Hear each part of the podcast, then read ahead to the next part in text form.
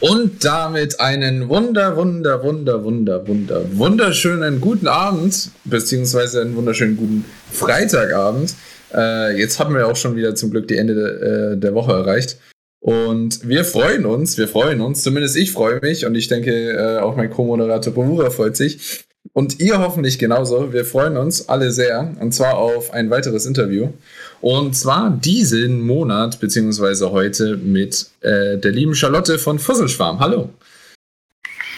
Hallo, guten Abend in die Runde an alle. Ja, ich bin äh, Volker Wuttke oder eben besser bekannt als Charlotte. Äh, warum das so ist, das, äh, da werden wir sicherlich nachher noch drauf kommen.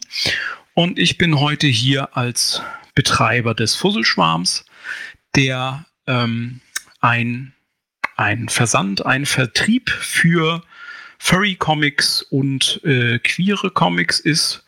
Einer der wenigen in ganz Europa und mit äh, mehr als 1500 Einzeltiteln im Angebot auch sicherlich der größte in Europa. Ja, ich freue mich auf einen schönen Abend. Ich freue mich auf ein paar interessante Fragen und hoffe, dass ich da auch ein paar interessante Antworten geben kann. Ja, genauso eben freuen wir uns, wie gesagt, ja auch. Und wie du schon gesagt hast, das ist ja an und für sich wirklich ein sehr, sehr interessantes Thema. Wir sind ja vor allem eher Fursuit-Bauer und Künstler und sowas gewohnt, aber sowas ist ja auch was sehr, sehr Interessantes eben und jetzt auch nicht selbstverständlich ist, dass man sowas wie ein, sagen wir mal, so einen eigenen Buchhandel oder einen eigenen äh, Buchvertrieb und sowas äh, im Fandom oder sowas sich rausbildet.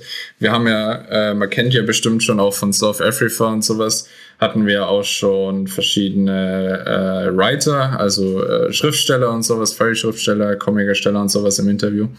Und deswegen ist es natürlich auch interessant, dass sich so gesehen aus im Fandom da sowas äh, wie ein Buchhandel raus äh, bildet, so gesehen.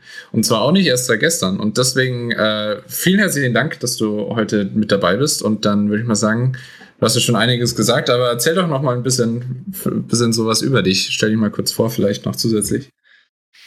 Ja, ähm, was kann ich zu mir sagen? Ähm, ich bin äh, schon ein bisschen älter, 1978 geboren, tatsächlich äh, in der ehemaligen DDR aufgewachsen und ähm, wollte eigentlich schon immer Buchhändler werden. Also ich habe mich seit frühester Jugend gelesen, natürlich, allerdings auch relativ intensiv mich mit Büchern beschäftigt und wollte tatsächlich auch direkt nach der Schule Buchhändler werden und habe mich bei einigen Buchhandlungen beworben. Daraus ist dann allerdings tatsächlich nichts geworden. Und ähm, ich habe dann ein paar Jahre lang äh, verschiedene andere Dinge gemacht. Unter anderem habe ich äh, Japanologie studiert in Hamburg. Ähm, habe das Ganze ohne Abschluss abgebrochen. Irgendwann habe allerdings in der Zeit, als ich studiert habe, in der Staats- und Universitätsbibliothek zu Hamburg äh, dort im Magazin gearbeitet und habe dort tatsächlich ähm, das Interesse nicht nur für das Lesen von Büchern, sondern das für das Arbeiten mit Büchern äh, entdeckt bzw. wiederentdeckt. Und so habe ich mich nach dem Ende des Studiums bzw. nach dem Abbruch des Studiums tatsächlich erneut als Buchhändler beworben und bin da tatsächlich mit meiner Ausbildung dann im Buchladen Männerschwarm gelandet. Der Buchladen Männerschwarm ähm, wird man heute nicht mehr kennen. Den gibt es jetzt schon tatsächlich ein paar Jahre nicht mehr. Es war allerdings der schwul-lesbische Buchladen Hamburgs. Einer von wenigen schwul-lesbischen Buchläden in ganz Deutschland. Und ich war da tatsächlich sehr, ähm, sehr erfreut, dort meine Ausbildung machen zu können als Buchhändler, weil das nicht nur äh, ein äh, natürlich halt mir als äh, schwulen Mann äh, nicht nur mir nahe war, das Thema, die, die Themen, die dort verkauft wurden, sondern da die Ausbildung, die dort gemacht wurde, beziehungsweise die dort bereitgestellt wurde, tatsächlich auch ähm, im buchhändlerischen Bereich sehr angesehen war. Ähm, und so bin ich tatsächlich, also ich bin gelernter Buchhändler und ich habe ähm, äh, im Männerschwarm eben nicht nur gelernt, sondern bin dort nach meiner Ausbildung auch geblieben und relativ schnell dort auch ähm, äh, einer der Co-Geschäftsführer geworden. Und dann beginnt tatsächlich auch die Geschichte des Fusselschwarms. Was hat dich denn an dem Buchhändler an sich fasziniert, dass du gesagt hast, okay, ich möchte Buchhändler werden? Also kannst du es irgendwie umschreiben? Ja, wie gerade schon gesagt, also es gibt ja äh, tatsächlich, es ist ja ein Unterschied, ob man äh, Bücher einfach nur liest, ob man Bücher sammelt, das gibt es dann auch als Leidenschaft, oder ob man tatsächlich gerne mit Büchern arbeitet. Also ob man, ähm, ich habe zum Beispiel äh, ganz profan immer gerne meine eigene Buchsammlung immer gerne umgeräumt weil ich das einfach spannend fand, äh, diese Bücher in die Hand zu nehmen, sie durch die Gegend zu schieben, neu zu sortieren, einfach nochmal in eins reinzugucken, wo man irgendwie schon jahrelang nicht mehr reingeguckt hat, weil es einem gerade in die Hände fällt. Und ähm, das fand ich immer tatsächlich spannend. Und das ist halt das, das Arbeiten mit Büchern. Das geht natürlich über das reine Umräumen natürlich hinaus als Buchhändler beschäftigt man sich eben mit den Büchern. Man muss sie auspacken, man muss sie einräumen, man beschäftigt sich mit den Inhalten. Im Männerschwarm war es tatsächlich so, ähm, dass man sich jedes Buch, das ins Sortiment kam, auch wirklich äh, angeschaut hat, ähm, dass man äh, ähm, es im Idealfall quer gelesen hat, dass man dazu eigene Besprechungstexte geschrieben hat. Etwas, was äh, im Buchhandel relativ ungewöhnlich ist, aber für eine Buchhandlung wie den Männerschwarm natürlich essentiell, weil wenn es darum geht, ähm, die schwule Thematik oder die schwule Relevanz eines Buches herauszuarbeiten, muss man es natürlich zumindest äh, quer gelesen haben, um das überhaupt dem, äh, äh, dem geneigten Leser, der geneigten Leserin äh, nahebringen zu können. Okay. Und das ist tatsächlich etwas, was mich immer fasziniert hat und was eben im Beruf des Buchhändlers ähm, zusammenläuft quasi.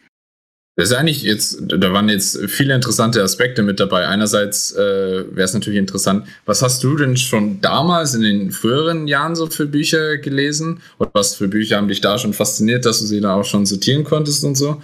Und andererseits äh, auch ganz interessant diese Besprechungstexte, die du jetzt eben erwähnt hast. Also ihr habt euch es konnte ja, kann nicht jeder alle Bücher gelesen haben, sondern die, die es quer gelesen haben, haben dann das zusammengeschrieben, so ungefähr, schätze ich wieder mal. Sondern so kurze Zusammenfassungen, so hat sich das jetzt angehört, wo dann andere theoretisch sich das auch damit schlau machen können über den Inhalt der Bücher, oder? Genau, also genau so ist es passiert. Also derjenige, der ein Buch ausgepackt hat, der hat sich damit beschäftigt und hat dann eben äh, einerseits eben die Relevanz, die dieses Buch ähm, für das Sortiment hatte, hat beziehungsweise äh, hat herausgearbeitet und im, im Idealfall natürlich irgendwie auch seine eigene Meinung dazu abgegeben. Ähm, und da diese Texte geschrieben. Die sind dann meistens eben äh, eingeflossen in den sogenannten Katalog der schwulen Buchläden, den es gab, beziehungsweise den es tatsächlich immer noch gibt. Das war über viele, viele Jahre ein quasi ein Standardwerk, wenn man herausfinden wollte, was es so an äh, ähm, schwulen Büchern beziehungsweise für Schwule und Lesben interessante Bücher gibt als Neuerscheinungen da war das äh, das Nonplusultra, weil das war tatsächlich auch nicht nur vom Buchladen Männerschwarm, sondern wie der Name herleitet, ähm, äh, die schwulen Buchläden in Deutschland hatten sich zusammengeschlossen und haben gemeinsam diesen Katalog herausgebracht und quasi das geballte äh, Literaturwissen von äh, in, in den Hochzeiten bis zu fünf Läden äh, die dort zusammengetragen wurden. Und dafür wurden halt diese, äh, diese Texte vor allen Dingen benutzt, aber eben auch um äh, die äh, Mitarbeiter und Mitarbeiterinnen zu informieren über die neuen Bücher im Sortiment. Das heißt, im und ähm, also im Umkehrschluss hat es dann auch Bücher gegeben, wo andere entsprechend den, den Text schon gemacht haben und ihr das dann quasi benutzt habt. Genau, ja. Also das war ein, eine rege Zusammenarbeit, die es da über viele, viele Jahre gab.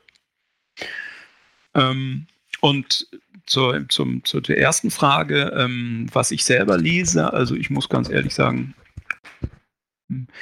ich lese relativ querbeet. Angefangen habe ich tatsächlich äh, mit Science Fiction, beziehungsweise ah. in, der in der DDR hieß das nicht so, sondern ähm, das, äh, das war der Wissenschaft, äh, nein, der wissenschaftlich utopische Roman, so hieß das in der DDR, weil im, im Sozialismus äh, war man ja mit, äh, mit Anglizismen eher auf Kriegsfuß und dementsprechend musste da natürlich auch ein eigener Name her. Ähm, aber es war halt äh, Science Fiction, die ich gelesen habe und die, ich, die mich bis heute begleitet. Und ähm, und natürlich ist es neben den, den Büchern sind es auch Comics, die mich von Anfang an fasziniert haben. Davon gab es tatsächlich in der DR ja nicht so viele. Das war dann eher erst nach der Wende, als das heraus, äh, heraufkam, so rum. Ähm, und dort ist es eben auch, dort ist es Science Fiction, Fantasy, aber eben auch äh, Slice of Life Geschichten. Also mein, mein Interesse ist tatsächlich breit gefächert, was das angeht. Okay. Und dann schätze ich mal, hast du eben im Zuge dann der, der Arbeit in der Uni-Bibliothek dann und sowas, hast du dann natürlich noch eher dann eben, wie du gesagt hast, wahrscheinlich gemerkt, so, ah, das ist eigentlich tatsächlich schon was Interessantes. Das ist eben was für mich. Und dann ist es eben irgendwann zu der Ausbildung im Männerschwarm gekommen. Bist du dann äh, tatsächlich, wenn du jetzt erst in der DDR warst, bist du dann, zu welchem Zeitpunkt hat sich dann nach Hamburg gezogen? Das war nachher in den äh, äh Ende der 90er, glaube ich, habe ich mein Studium angefangen. Also das ist, ähm, also ich bin, wie gesagt, Jahrgang 78, das heißt, ich war zum Zeitpunkt der Wende war ich elf Jahre alt. Und äh, alles danach war dann natürlich äh, im vereinten Deutschland und dementsprechend ähm, war das dann halt irgendwie Ende der 90er, Anfang der 2000er habe ich mein Studium gemacht und habe dann ähm, wahrscheinlich 2005 oder sowas meine Lehre begonnen. Okay. Hast du damals schon gewusst, auf was du dich da einlässt beim Männerschwarm? Oder war es was ganz Neues? Ähm, das war schon relativ neu, weil ich kannte den Laden tatsächlich ähm, ähm, noch, noch gar nicht so lange. Ähm, also ich kannte den Laden schon lange, dass es ihn gibt, aber ähm, reingetraut habe ich mich viele Jahre lang nicht. Und, ähm, äh, und ich habe ihn tatsächlich erst kurz bevor ich mich dort beworben habe, dann auch mal betreten und mich dort umgeschaut und war tatsächlich vom Angebot sehr fasziniert, sehr angetan und habe das dann eben mit dem äh, ähm, äh, mit der Bewerbung versucht. Also, dass ich den Laden kannte, sieht man allein schon daran, dass ich mich, als ich aus der Schule kam und das erste Mal als Buchhändler bei diversen Betrieben beworben habe, habe ich mich tatsächlich auch schon mal beim Männerschwarm beworben gehabt. Und äh, habe sogar noch die, äh, ähm, die Ablehnungspostkarte, die ich gekriegt habe. Und habe mich dann halt Jahre später halt tatsächlich nochmal dort beworben, als ich den Laden dann wirklich kannte. Ähm, und es war halt, äh, äh, die, das Angebot war natürlich einzigartig, eben in seiner Ausrichtung. Und ähm, ansonsten wusste ich tatsächlich nicht, worauf ich mich da großartig einlasse. Und äh, eins der, der spannenderen, beziehungsweise äh, äh der der überraschendsten äh, Details war dann natürlich das, äh, was ich vor und ansprach, worauf wir kommen, nämlich auf meinen Namen Charlotte. Der wurde mir nämlich im Buchladen Männerschwarm verliehen. Okay, wie kam es denn dazu? Erzähl mal. Ganz einfach. Ähm, der Buchladen ist 1981 gegründet worden, also in der Hochzeit ähm, der Schwulenbewegung, äh, der in der BAD. Und ähm, in der Schwulenbewegung, zumindest in einem Teil davon, nicht, äh, also es gibt da auch verschiedene Ausrichtungen, aber in dem Teil, zu dem sich der, der Buchladen zugehörig fühlte, war es von alters her Sitte, dass jeder Mann auch einen Tundennamen zu tragen habe. Nämlich einen weiblichen Vornamen, im Idealfall sogar einen, einen Vor- und Zunamen und äh, im Männerschwarm war es äh, eben so, dass wenn man dort anfing zu arbeiten und noch keinen Tundennamen hatte, dann wurde einem dieser verliehen. Und bei mir war es so, dass ähm, ich, ich keinen hatte, weil ich war äh, bis dato irgendwie nicht großartig äh, in irgendeiner schwulen Szene unterwegs gewesen.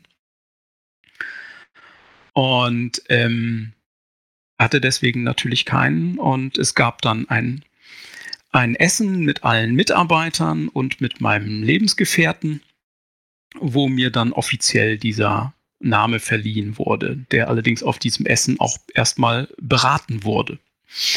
Und so kam es, dass sich zum Glück, wie ich sagen muss, äh, der Vorschlag meines Lebensgefährten durchsetzte, der nämlich eine entfernte Tante namens Charlotte hatte, die mir im Wesen etwas ähnlich sein sollte.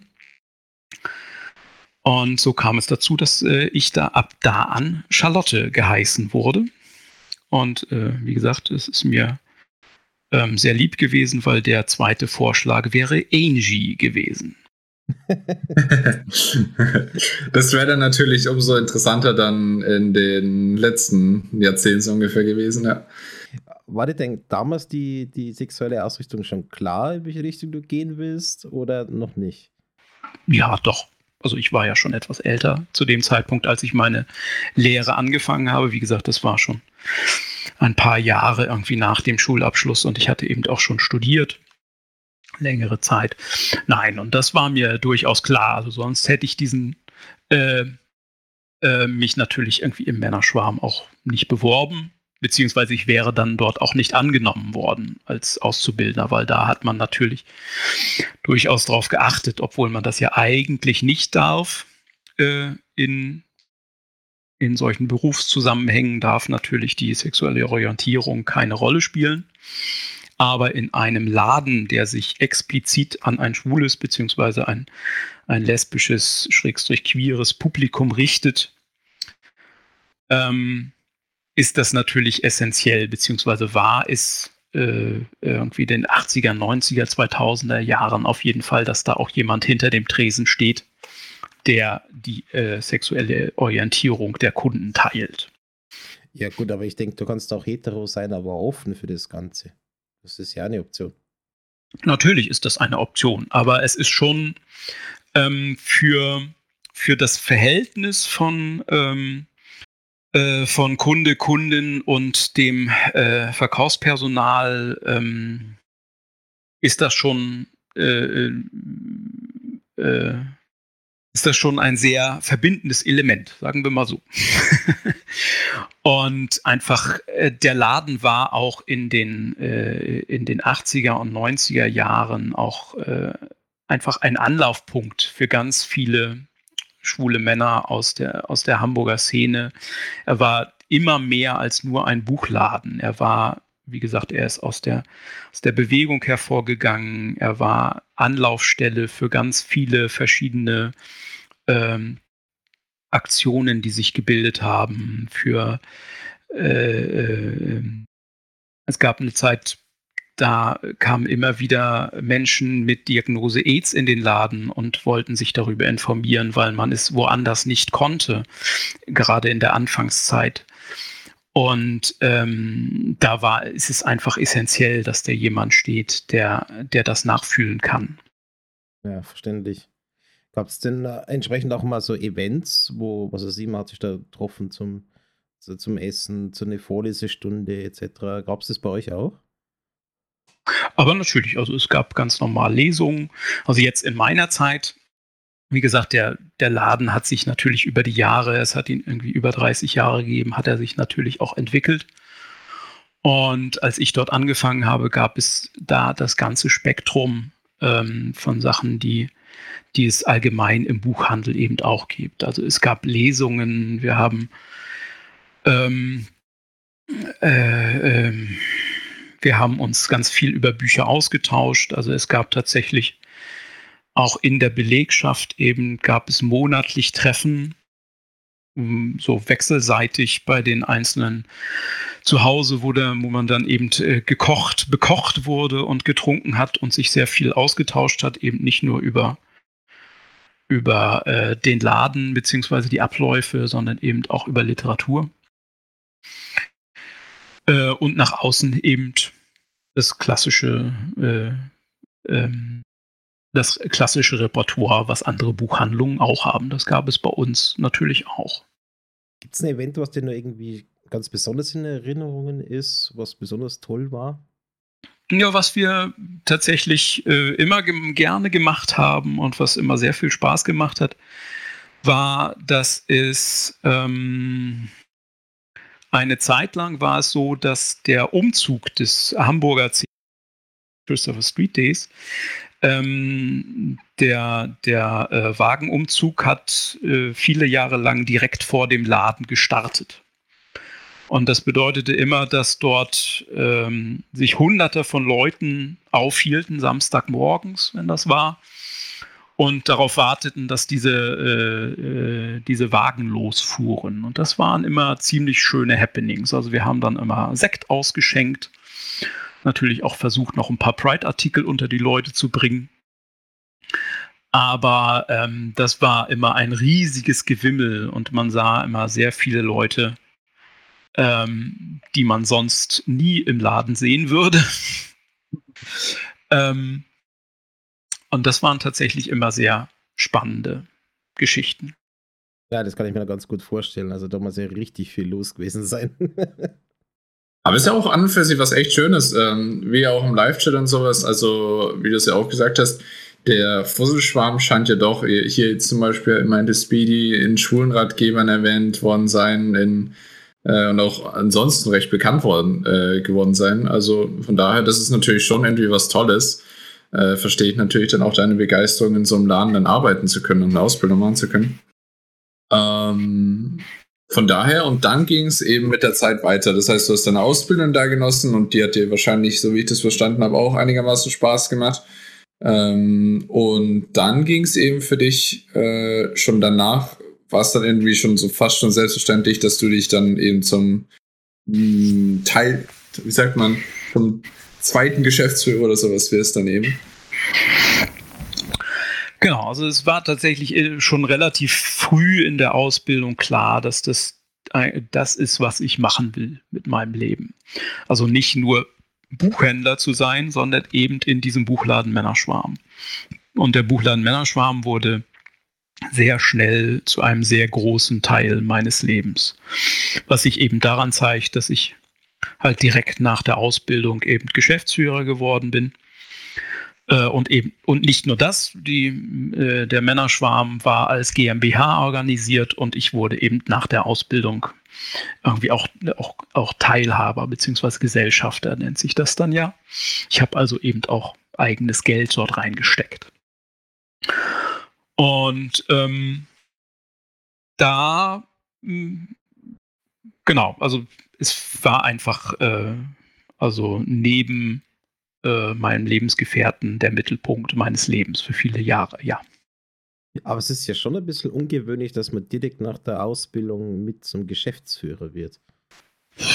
Das, äh, Im Buchhandel ist das tatsächlich gar nicht so abwegig. Also das habe ich mittlerweile jetzt in den letzten Jahren immer mal wieder gehört, dass das tatsächlich so passiert. Und ähm, im Männerschwarm war es in der Form nicht ungewöhnlich, dass man äh, auch in der Ausbildung tatsächlich schon sehr viel Eigenverantwortung zu tragen hat, sehr viele Dinge übertragen wurden, die einen in anderen Ausbildungsbetrieben tatsächlich nicht über den Weg laufen würden.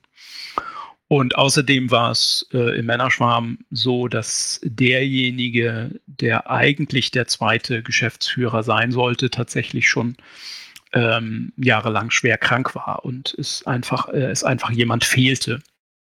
Also der nur noch auf dem Papier ähm, dort als Geschäftsführer stand, aber nicht mehr im Laden aktiv war. Und es brauchte einfach einen Ersatz. Und da wir tatsächlich auch nicht allzu viele Leute waren, die dort arbeiteten, ähm, war das nur natürlich, dass es so kam. Wie groß war denn damals die Mannschaft, die Männerschwarm? Ähm, als ich angefangen habe, waren wir tatsächlich ähm, ähm, fünf Leute. Nicht alle in Teilzeit, äh, Quatsch, nicht alle in Vollzeit. Und neben mir noch äh, ein zweiter Auszubildner.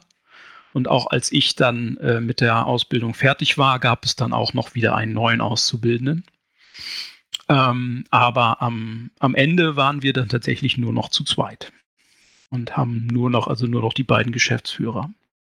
Das ist jetzt eine sehr gute Frage im Live-Chat und zwar, wie kamen denn die Fussel in den Männerschaben? Also, wann kamen die Furries da rein?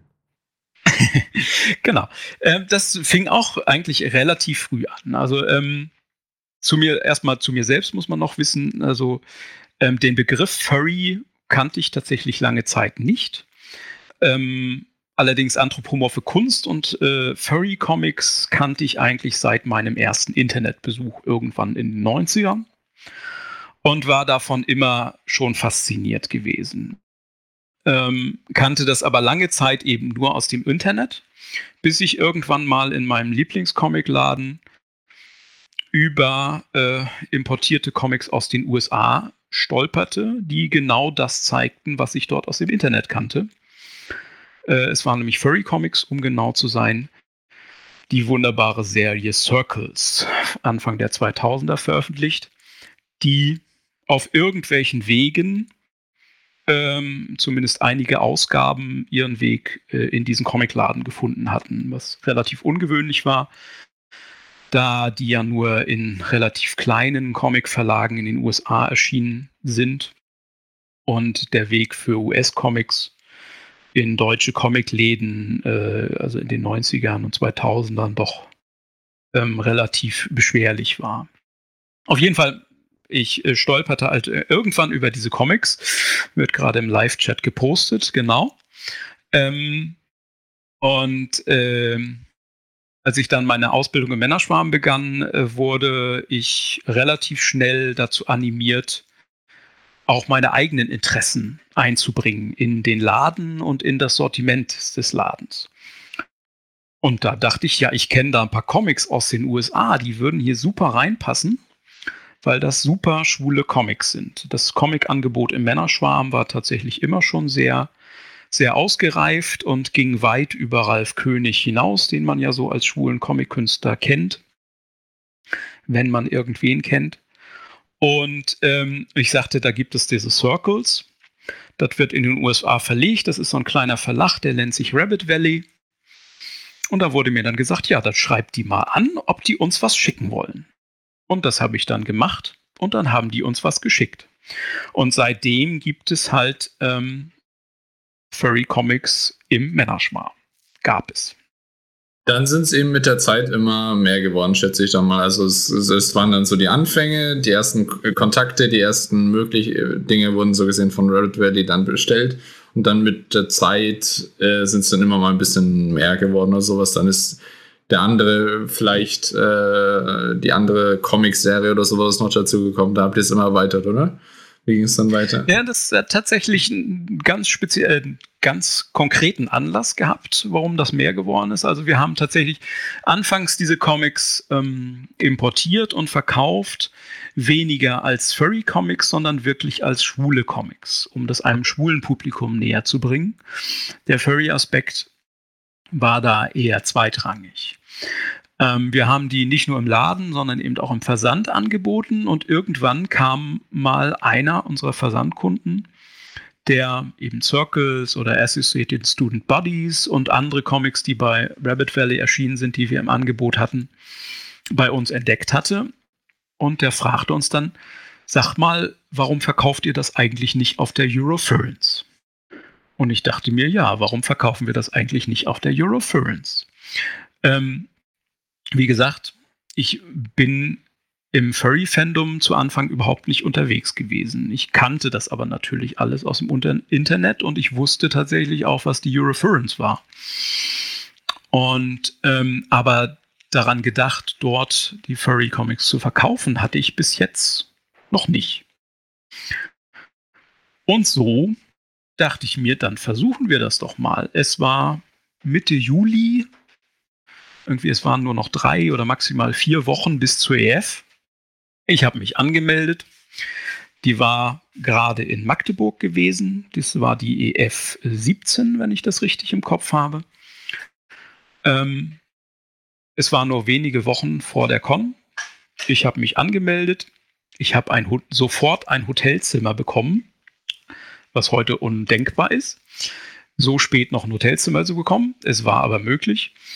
Und ähm, ich habe meinen Bruder gebeten, ob er unser Angebot an Furry Comics einsackt und, mit, und mich nach Berlin fährt. Und das hat er gemacht. Und dann bin ich dahin gefahren. Und ähm, was mich dann dort erwartete, hätte ich so tatsächlich nicht gedacht. Also es war ein wirklich ein herzlicher Empfang, den ich dort erlebte, nicht nur im Dealer-Stand, sondern auch ganz allgemein. Ähm, ich wurde mit offenen Farmen empfangen, obwohl ich ganz offensichtlich irgendwie kein Furry war im engeren Sinne.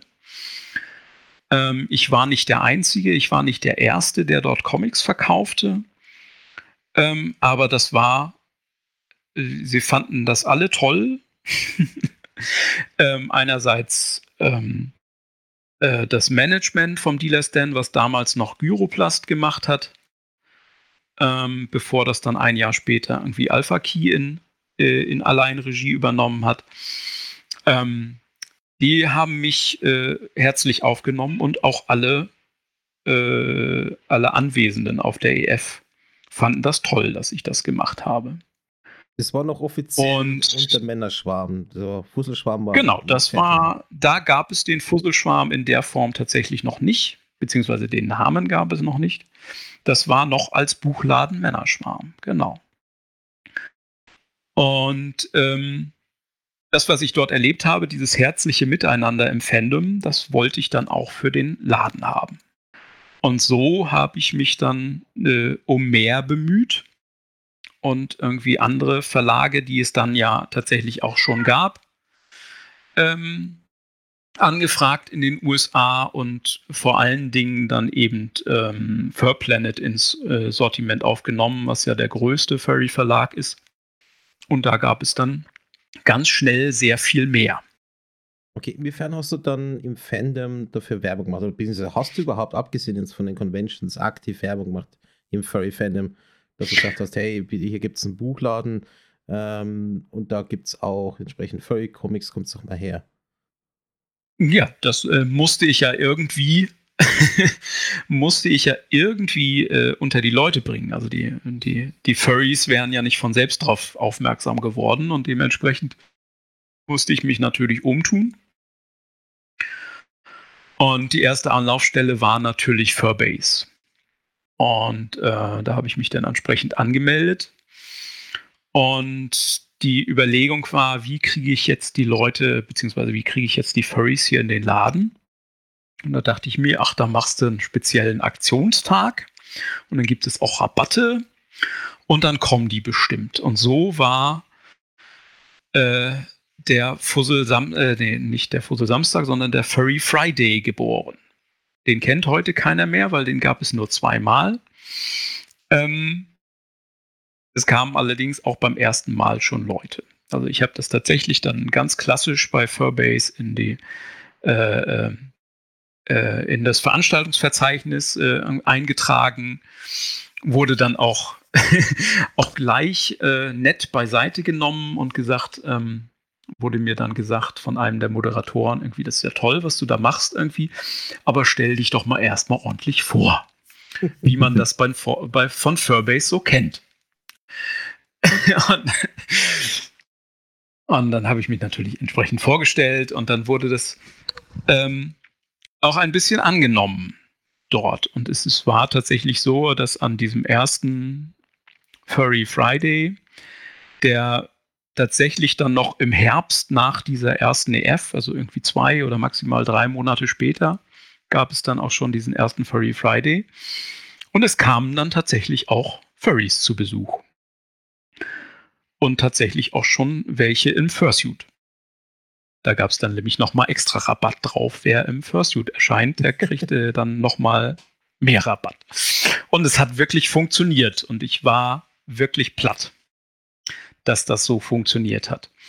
Wie gesagt, den äh, Furry Friday gab es nicht lange, weil eine Kritik, eine berechtigte Kritik war natürlich irgendwie Freitagnachmittag, da kommt ja keiner, was soll dann das? Und so hatten wir, haben wir das dann schnell auf den Samstag verlegt und so wurde dann der Fussel Samstag daraus.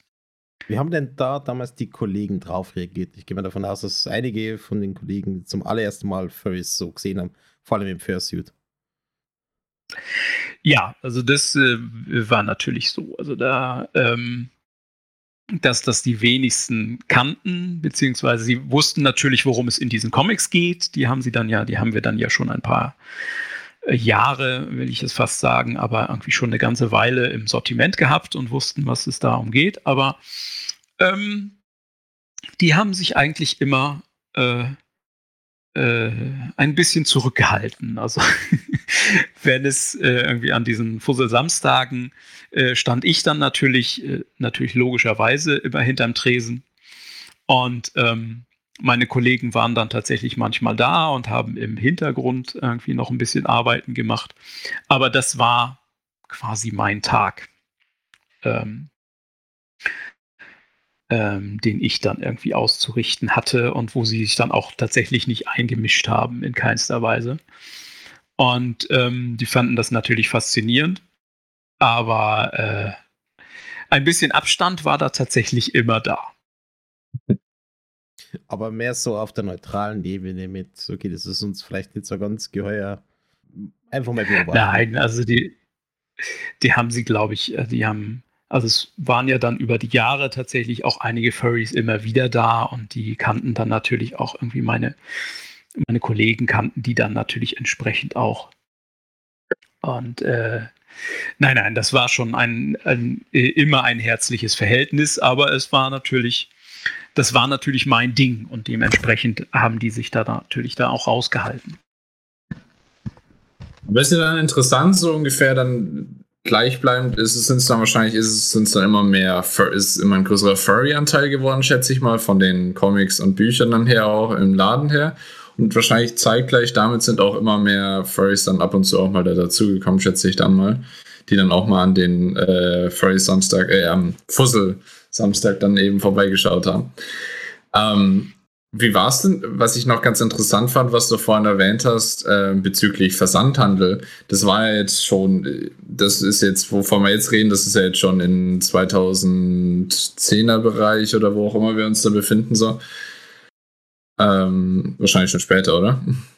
Mhm, also das ist so, also der Männerschwarm, beziehungsweise als der Fusselschwarm im Männerschwarm war, das ist halt so von 2010 bis 2015 gewesen genau. etwa, ja. Und ähm, zu dem Zeitpunkt gab es ja dann schon immer mehr Versand und sowas. Aber ihr habt ja davor auch sogar schon Versand betrieben. Wie ging das dann? Das ist jetzt auch nur aus Interesse so. Wie war früher Bücherversand? Ging das dann auch schon übers Internet? Hattet ihr, hatte Männerschwarm dann irgendwie so ein Internetangebot? Oder geht das, ging das damals übers Telefon? Ähm, das ist äh, ganz zu Anfang ging es natürlich über Kataloge, über gedruckte Kataloge, die ich vorhin erwähnt ah. habe, für die diese Texte geschrieben wurden. Okay. Das waren gedruckte Kataloge, die äh, bis zu viermal im Jahr erschienen sind und ganz klassisch äh, versandhandelmäßig äh, an einen bekannten Stunden Kundenstamm verschickt wurden. Und die haben dann mit einer Bestellkarte, die dabei lag, ähm, dann bestellt. Oder eben das, angerufen. Das kenne ich noch vom und so, Autoshop und so, was zum Schluss diese Karte gab, wo du das hm. alles reingeschrieben hast, was du wolltest und dann. Genau. Sowas, genau sowas hatte der Männerschwarm lang, lang auch. Auch später, als wir dann natürlich auch einen Webshop haben, hatten. Also die schwulen Buchläden waren tatsächlich auch eine der ersten Gruppierungen, sag ich jetzt mal, die tatsächlich auch mit einem äh, mit einem echten Webshop unterwegs waren. Der hat sich über die Jahre äh, immer mal wieder verändert und war dann irgendwann nicht mehr ganz so modern, äh, wie er noch am Anfang war. Ähm, aber dann haben wir natürlich auch über äh, dann eben über den Webshop, aber diesen Katalog gab es halt immer und den gibt es auch heute noch tatsächlich, wo es auch nicht mehr so viele schwule Buchläden gibt, aber den Katalog der schwulen Buchläden gibt es nach wie vor, der als Versandkatalog im klassischen Sinne funktioniert. Und da sind wir dann halt quasi zweigleisig gefahren mit diesem, ähm, äh, einerseits mit dem Versandkatalog, andererseits mit dem Webshop. Und dann kam eben noch tatsächlich auch ein drittes Gleis dazu, weil diese, die Furry Comics haben wir äh, nicht über den Webshop, sondern nur über unsere eigene Webseite verkauft. Mhm. Also weil dieser Webshop äh, äh, von allen schwulen Buchläden zusammen betrieben wurde, wir die Furry Comics aber nur selber hatten, äh, konnten wir die dort eben in diesem Webshop nicht anbieten und haben dafür dann unsere eigene Webshop, äh, unsere eigene Webseite benutzt. Und da äh, funktionierte das tatsächlich ganz ähnlich, wie es auch heute noch bei mir funktioniert dass man eben das auf der Webseite stöbern kann und dann kann man es äh, äh, per E-Mail bestellen. Und das war auch damals schon so. Interessant. Also ich als noch etwas, äh, ich bin ja nicht mehr damit aufgewachsen oder sowas, aber von den Versandkatalogen habe ich dachte, als du vorher Katalog kurz erwähnt hast oder so, ist es jetzt wirklich nur so euer intern, was ihr eben zu, zwischen den einzelnen Stores oder so, was du ja beschrieben hast, mit diesen Texten oder sowas geteilt habt und sowas, damit jeder darauf zugreifen kann, auf so Kurzbeschreibungen. Aber dass es tatsächlich Kataloge gab, die an Endkunden oder sowas versandt wurden, auch sehr interessant. Äh, also zumindest für mich ist das was sehr Interessantes, so herauszufinden, wie das damals so lief. Aber ja, genau. Papa erzählt vom Krieg, genau. Du musst dir das nee. vorstellen wie beim IKEA-Katalog, nur dass hinten eine Bestellkarte drin, drin ist. Ja. Faszinierend. Äh, ich bin natürlich nur Internetbestellungen gewohnt, aber faszinierend, dass es damals dann auch schon so funktioniert hat. Äh, ich dachte dann so, dann, ich habe es mir jetzt so vorgestellt, ha, vielleicht hat man einfach nur beim Store angerufen, so ungefähr, und gefragt, ja, was habt ihr denn so ungefähr, oder kann ich das haben? Schickt mir das mal zu. Aber das ist ja keine Ahnung, was die haben können. Okay, interessant wenn ich jetzt nicht ganz falsch bin, aber auch Reader's Digest damals ein ganz großer äh, mit den Katalogen. Kennst du ein bisschen von meiner Oma, die hat das immer gehabt. Zum Beispiel, genau. Wie hat auch die Schallplatten per Katalog gekauft und so. Interessant, interessant. Ja, fast alles, weil eben, es gab ja kein Internet, also hast die äh, Kataloge gehabt, hast du durchgestöbert und äh, wenn du irgendwas interessant gefunden hast, dann äh, hast du es so reingeschrieben und weggeschickt. Ja. Also Quelle macht das, glaube ich, nach wie vor so. Also den ganz klassischen Katalog haben auch die noch. Interessant, ja. Aber dann zurück allgemein zu den äh, Fragen. Jetzt äh, haben wir schon immer darüber geredet, dass dann immer mehr Furry-Inhalte oder so dazugekommen sind im äh, Buchhandel. Ähm, wonach habt ihr die dann mit der Zeit ausgewählt? Am Anfang hast du ja gesagt, ja, das waren nicht nur gute Furry-Comics ungefähr die ersten von Furry Valley, äh, von Rabbit Valley, sondern die waren, äh, die, die waren halt einfach qualitativ auch gute Schulencomics. Und deswegen sind sie bei euch in, äh, die Auswahl gekommen. War das dann auch gleichbleibend immer für die späteren oder was waren da dann die Auswahlkriterien? Nee, das hat sich dann tatsächlich über die Zeit verändert. Also mit dem, mit dem Zuspruch äh, von Furries, beziehungsweise dem, äh, äh, ähm, dem Bestreben, äh, mehr Furries anzusprechen, ähm, haben wir das dann tatsächlich auch aufgegeben, beziehungsweise ich, also ich habe das ja betreut. Und dann sind auch, dann sind quasi alle äh, äh, Furry-Comics, die von Furry-Verlagen äh, verlegt wurden, mit ins Sortiment gewandert. Also gerade bei, bei Fur Planet äh, ist das Spektrum ja weit, breit gefächert. Und das löste sich dann eben auf. Dann waren es eben nicht nur noch nicht nur schwule Comics, sondern eben in alle Richtungen und es waren eben nicht nur Comics, sondern dann auch Bücher, also eben Romane und Anthologien, die wir am Anfang auch nicht im Sortiment hatten, die wir dann eben aber auch mit aufgenommen haben und angeboten haben. Okay. Jetzt schreiben die im Chat schon die ganze Zeit drüber, wie sie, welche ja, Filme mit, Katalogen und sowas es schon gar toll. nicht mehr gibt. ja, und ich habe überhaupt keine Ahnung, wovon alle reden. Aber ja, interessant, interessant. Nee. Ja, Ansonsten übrigens eben auch für euch im Live-Chat, Provo hat es vorhin schon geschrieben, wenn ihr irgendwelche Fragen oder irgendwelche Themen habt oder so, äh, die euch interessieren, jetzt speziell von Fusselschwamm, äh, oder bezüglich Fossilschwarm allgemein, dann haut's gerne jederzeit raus, dann äh, können wir gerne drüber reden. Was wolltest genau. du sagen, Paula? Nutzt es jetzt aus. Jetzt äh, ist Charlotte da. Fragt alles, was ihr euch irgendwie am Herzen habt. Jetzt geht's noch. ähm, Und was? Ja? Geht fertig? Ich hätte, ich, ich, das war jetzt nur noch ein intelligenter Kommentar. Ich hätte nur noch gesagt, und auch wahrscheinlich mindestens noch die nächste Stunde geht es auch noch. Ja. Ja, natürlich. ähm, irgendwann war es ja dann vorbei mit dem Männerschwan. Wie, wie kam es denn dazu? Weil so wie es ja jetzt klingt, lief es ja eigentlich ganz gut. Nee, es klingt tatsächlich besser, als es lief. Das muss man ganz ehrlich sagen. Ähm, und das mit den, mit den Furries war tatsächlich auch ein äh, ähm, wirklich ein irgendwann, also am Anfang tatsächlich war es irgendwie ein Herzensprojekt von mir, aber irgendwann wurde es tatsächlich auch zu einem ähm, zu einem Projekt des Ladens, um wirklich neue Kundenschichten zu ähm, äh, generieren bzw. anzusprechen. Weil eigentlich schon seitdem ich dort angefangen habe, ähm, ging es dem Buchladen nicht wirklich gut. Das hat viele verschiedenste Gründe. Ähm, ähm, unter anderem eine direkte Konkurrenzsituation, die es vorher so nicht gab, die äh, Mitte der 2000er entstand. Und ähm, die allgemeinen ähm, Entwicklungen, die der, der Buchhandel ja auch damals durchgemacht hat und auch heute noch durchmacht. Also das äh, geänderte Leseverhalten, das es gibt. Ähm,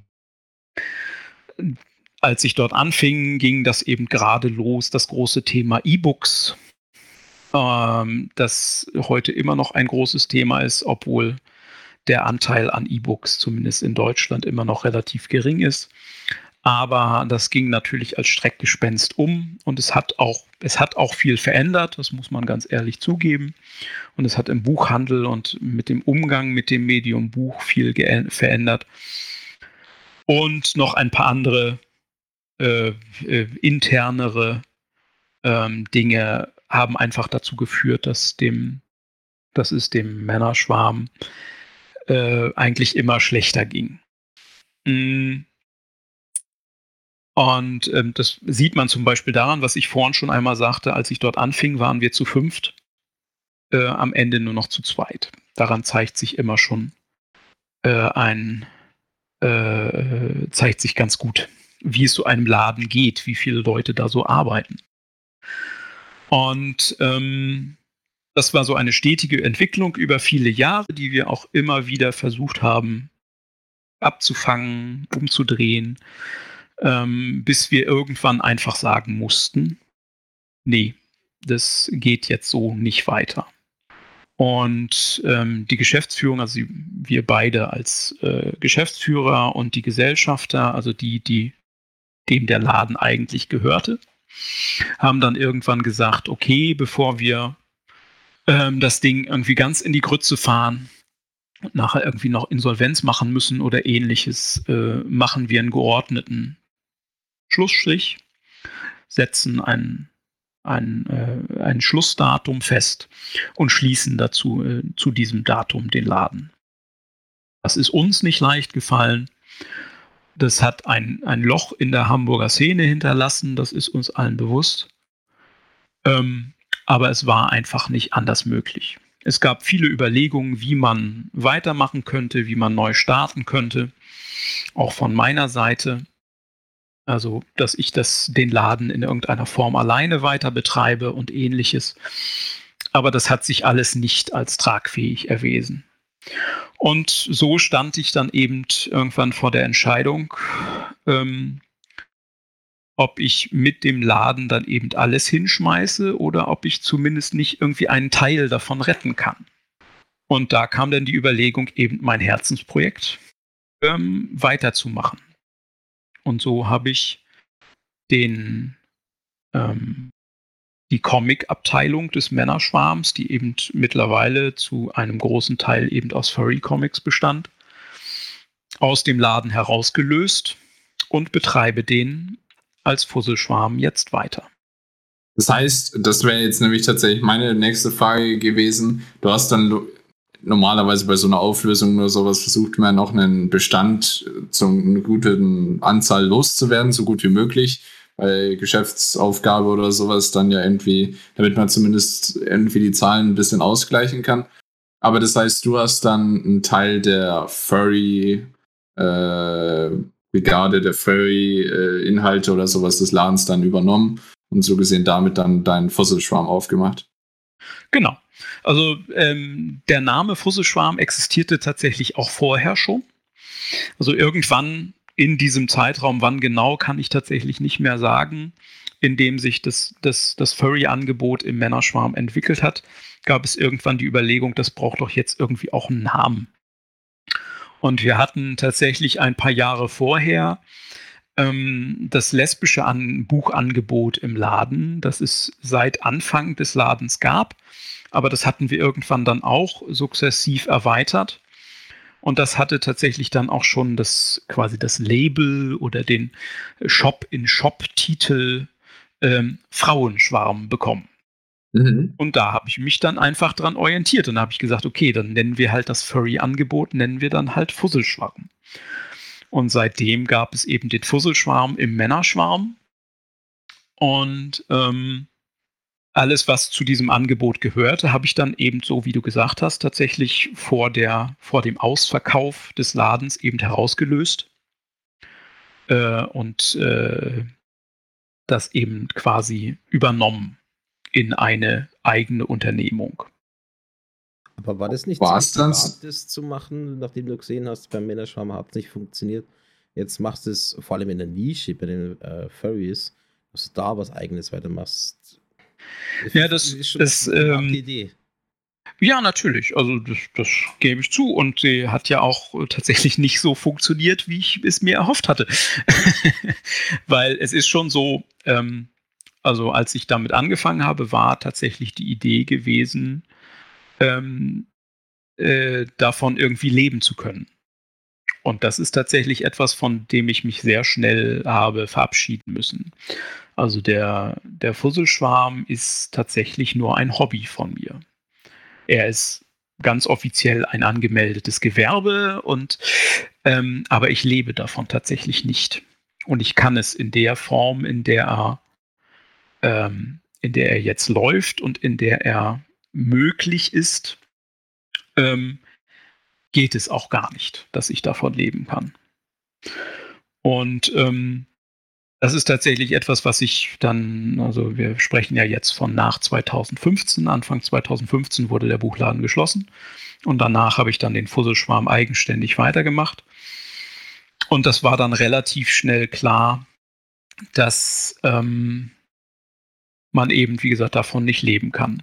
Damit bin ich tatsächlich in guter Gesellschaft, weil es ist wirklich so, dass so gut wie alle, die im Furry-Fandom irgendwas mit Büchern machen, seien es Autoren, Autorinnen, seien es äh, die Verleger, ähm, die haben alle äh, Tagesjobs und machen das äh, auch alles nur nebenbei. nebenbei. Es gibt tatsächlich ja mittlerweile einige Fursuit-Bauer, Fursuit-Bauerinnen, die davon leben. Ähm, es gibt auch einige, tatsächlich einige wenige ähm, ähm, Autoren, Autorinnen äh, und Zeichner, Zeichnerinnen, die sich ja, die ihren Lebensunterhalt damit beschreiten. Aber ähm, die wenigsten äh, leben von dem, was sie dort machen. Gerade wenn es irgendwie um Bücher im Fandom geht. Ja, klar. Ich schätze mal, wie Bobo gesagt hat, es ist halt einfach natürlich ein Nischenbusiness. Und selbst wenn man da einen gro großen Teil des Marktes, zum Beispiel jetzt europäische Kontakte oder sowas abdecken würde oder sowas, jetzt zum Beispiel eben da für die äh, in, in, Sachen Buchhandel oder sowas, dann ist es halt trotzdem noch ein vergleichsweise kleinerer oder Nischenmarkt eben, dass man wahrscheinlich eben nicht davon leben kann, leider. Verständlich. Was machst du denn jetzt aktiv äh, nebenbei, dass du jetzt quasi über die Runden kommst, neben Fusselschwab? Also ich habe tatsächlich, ähm, hm, da komme Also ich habe tatsächlich ähm, eine ganze Weile mich noch mit der Abwicklung des Buchladens beschäftigen müssen nach Ende des Ladens, weil äh, nur mit Tür zuschließen ist es ja nicht getan. Mich dann noch eine ganze Weile äh, umtreiben müssen und habe dann wieder, wie schon irgendwie vor meiner Ausbildung, verschiedenste Dinge nebenher äh, gemacht und äh, unter anderem auch eine Weiterbildung und ähnliches. Bin jetzt allerdings tatsächlich wieder dahin zurückgekehrt, wo ich herkomme. Ich arbeite wieder im Buchhandel. Und das nicht in irgendeiner Buchhandlung, sondern tatsächlich in der ältesten Buchhandlung Schleswig-Holsteins. Ähm, also es muss halt äh, offensichtlich immer irgendwas Besonderes sein für mich. Nein, ähm, es ist auch eher ein Zufall und es ist auch wirklich nur eine, äh, äh, eine sehr angenehme und eine sehr warmherzige, aber einfach nur eine Stadtteilbuchhandlung.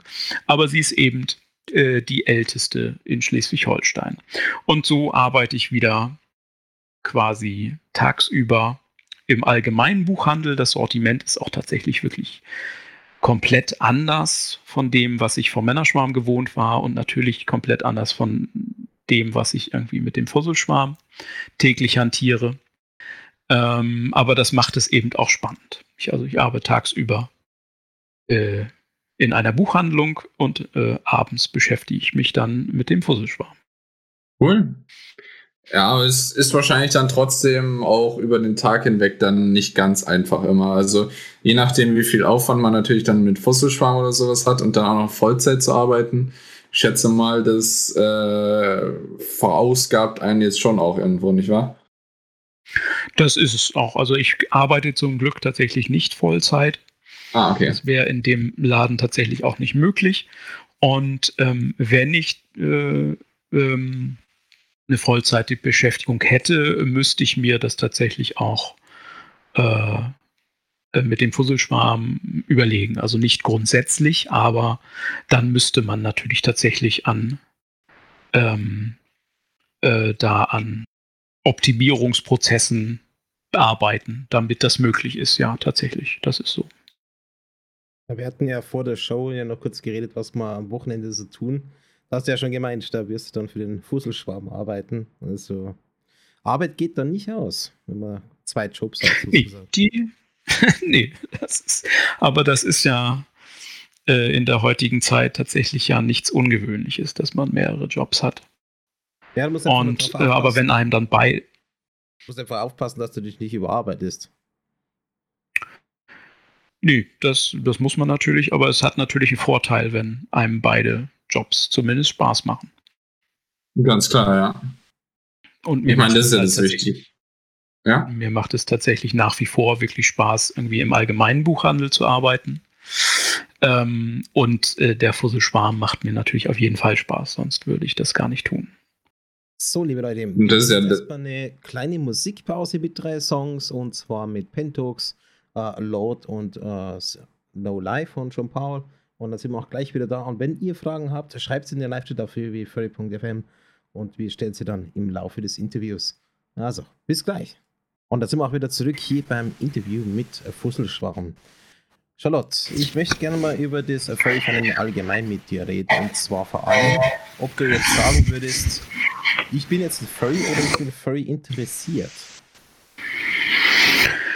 Das ist natürlich, das ist eine spannende Frage, weil, äh, wie ich vorhin sagte, am Anfang, als ich mit quasi mit dem Fusselschwarm anfing, war ich eigentlich kein Furry. Ich kannte halt äh, äh, Bilder, ich kannte Comics, ich habe natürlich auch, ich bin natürlich auch mit äh, äh mit den entsprechenden Zeichentrickserien sozialisiert worden in den 90ern.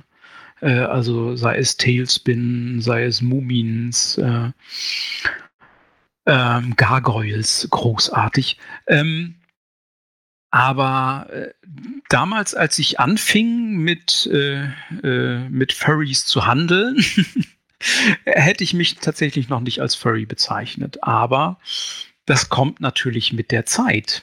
Und das ist mir auch immer mehr ans Herz gewachsen, so wie mir auch auch ähm, Furries immer mehr ans Herz gewachsen sind. Also viele meiner Freunde heutzutage ähm, ziehen sich aus dem Furry-Fandom. Und so würde ich mich heute tatsächlich mittlerweile als Furry bezeichnen, auch wenn das bei mir sicherlich ähm, äh, die Entwicklung ein bisschen anders war als bei manch anderen, ja. Sprich, du hast jetzt auch einen Fursona, mit dem du dich identifizierst. genau, also ich habe tatsächlich auch eine Persona und auch die ist ähm, eben eher ungewöhnlich entstanden, weil tatsächlich zuerst ähm, zuerst war der Tail. ich habe halt in der Zeit, nach der, als ich zur EF fuhr, das erste Mal war ich ja noch völlig unbeleckt und ähm, sah dann natürlich auch die Leute mit ihren Tails rumlaufen und äh, in den Fursuits und dachte, das willst du auch. Also nicht ein Fursuit, sondern ein Tail. Ich wollte einfach einen Tail haben. Und so habe ich ähm, mir relativ schnell, eben auch nach der F, bei einer Fursuit-Makerin, die ich dort kennengelernt habe, ähm, einen Tail machen lassen. Der sollte dann auch unbedingt bis zum ersten ähm, Fursuit Friday fertig werden. Das hat auch funktioniert. Und ich wusste halt genau, wie er aussehen soll. Ähm, aber nichts anderes. Also ich konnte ihn beschreiben, wie er aussehen soll. Er war nämlich quasi, kam von einem Bild, was ich ganz toll fand, von einem, äh, von einem Ringtail. Und so ist mein Tail entstanden. Manche kennen ihn vielleicht. Ist ein sehr ausladendes Gerät. Ähm, und ist halt so ein klassischer äh, wie man sich das so von, äh, von Ringtail-Waschbären irgendwie vorstellt. Ein riesiger, geschwungener Tail in zwei verschiedenen Brauntönen. Und der war als erstes da. Und als dann dieser Tail da war, dann dachte ich mir, ja, da muss ja auch ein Charakter zu. Und so entstand dann meine Persona. Die von diesem Bild konnte ich natürlich nicht nehmen, weil die, die Persona gehörte natürlich irgendjemandem. Und so habe ich mir darum, um diesen Tail herum quasi einen neuen Charakter ausgedacht. Ähm, das, ist, das ist so eine interessante Herangehensweise an der Persona, dass man mit dem Tail erstmal anfängt. Ich glaube, du bist der Erste, den ich genau. kenne, der so angefangen hat. Das ist, das ist allgemein sehr interessant. War jetzt ein bestimmter Grund, warum der Tail jetzt so interessant für dich war?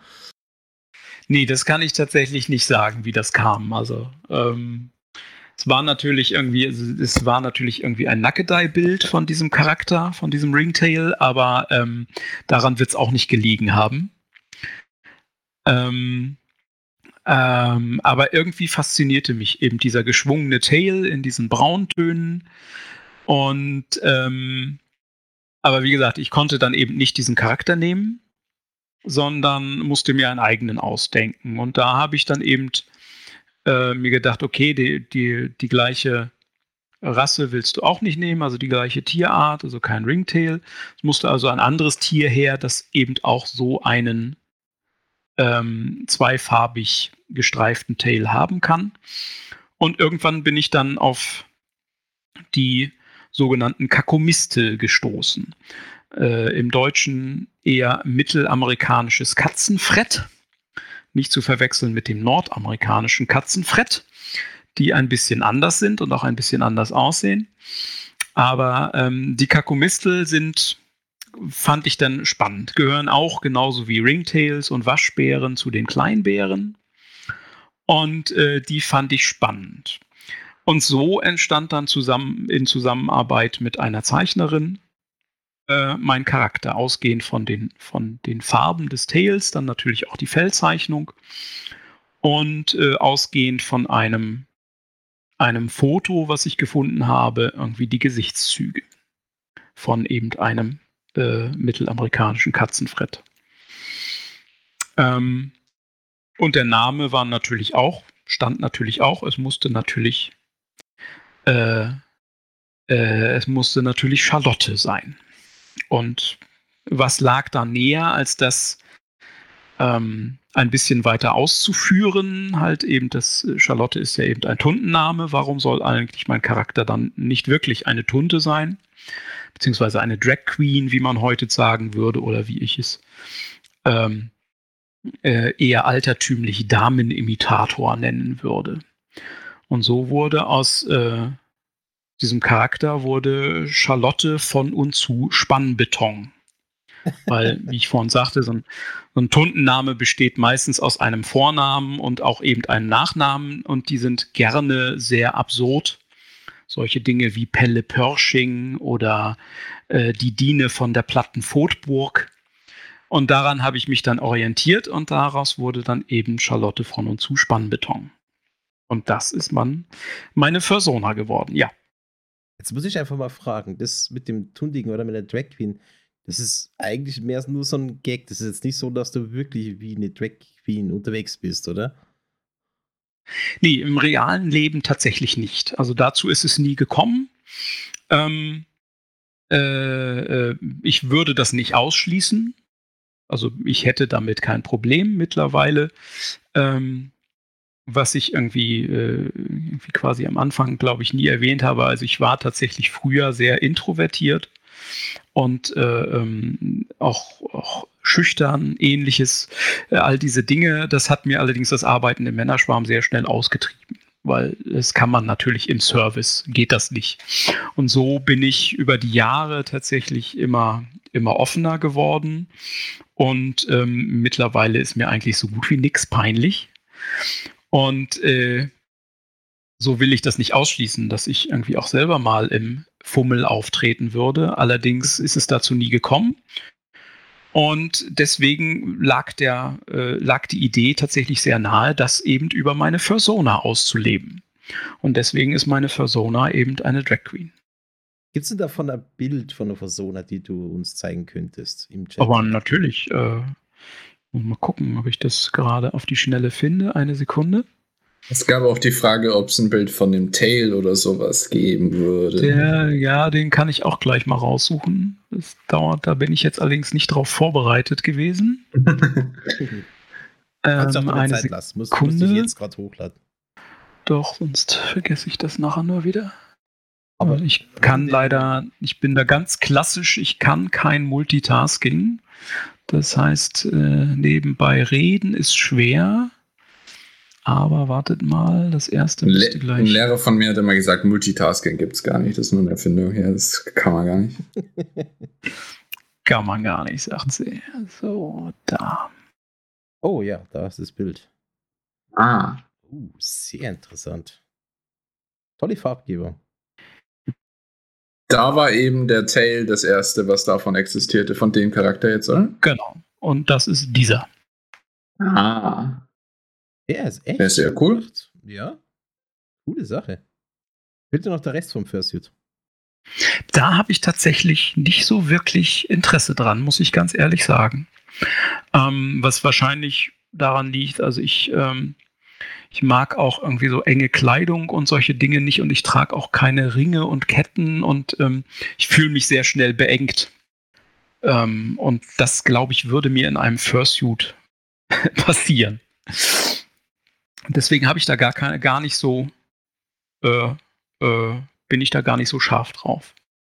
Ja, muss man nicht. Also mal so, Hauptsache man fühlt sich wohl mit dem, was man da gerade macht. Und wenn es so der Teil ist, warum auch ja gut, damit hätten wir eigentlich dann auch die Frage eben, welche Spezies gehört er denn an, beantwortet auf jeden Fall. Äh, auch die Frage, warum äh, oder wie du jetzt auf diese außergewöhnliche Persona gekommen bist, in Anführungszeichen.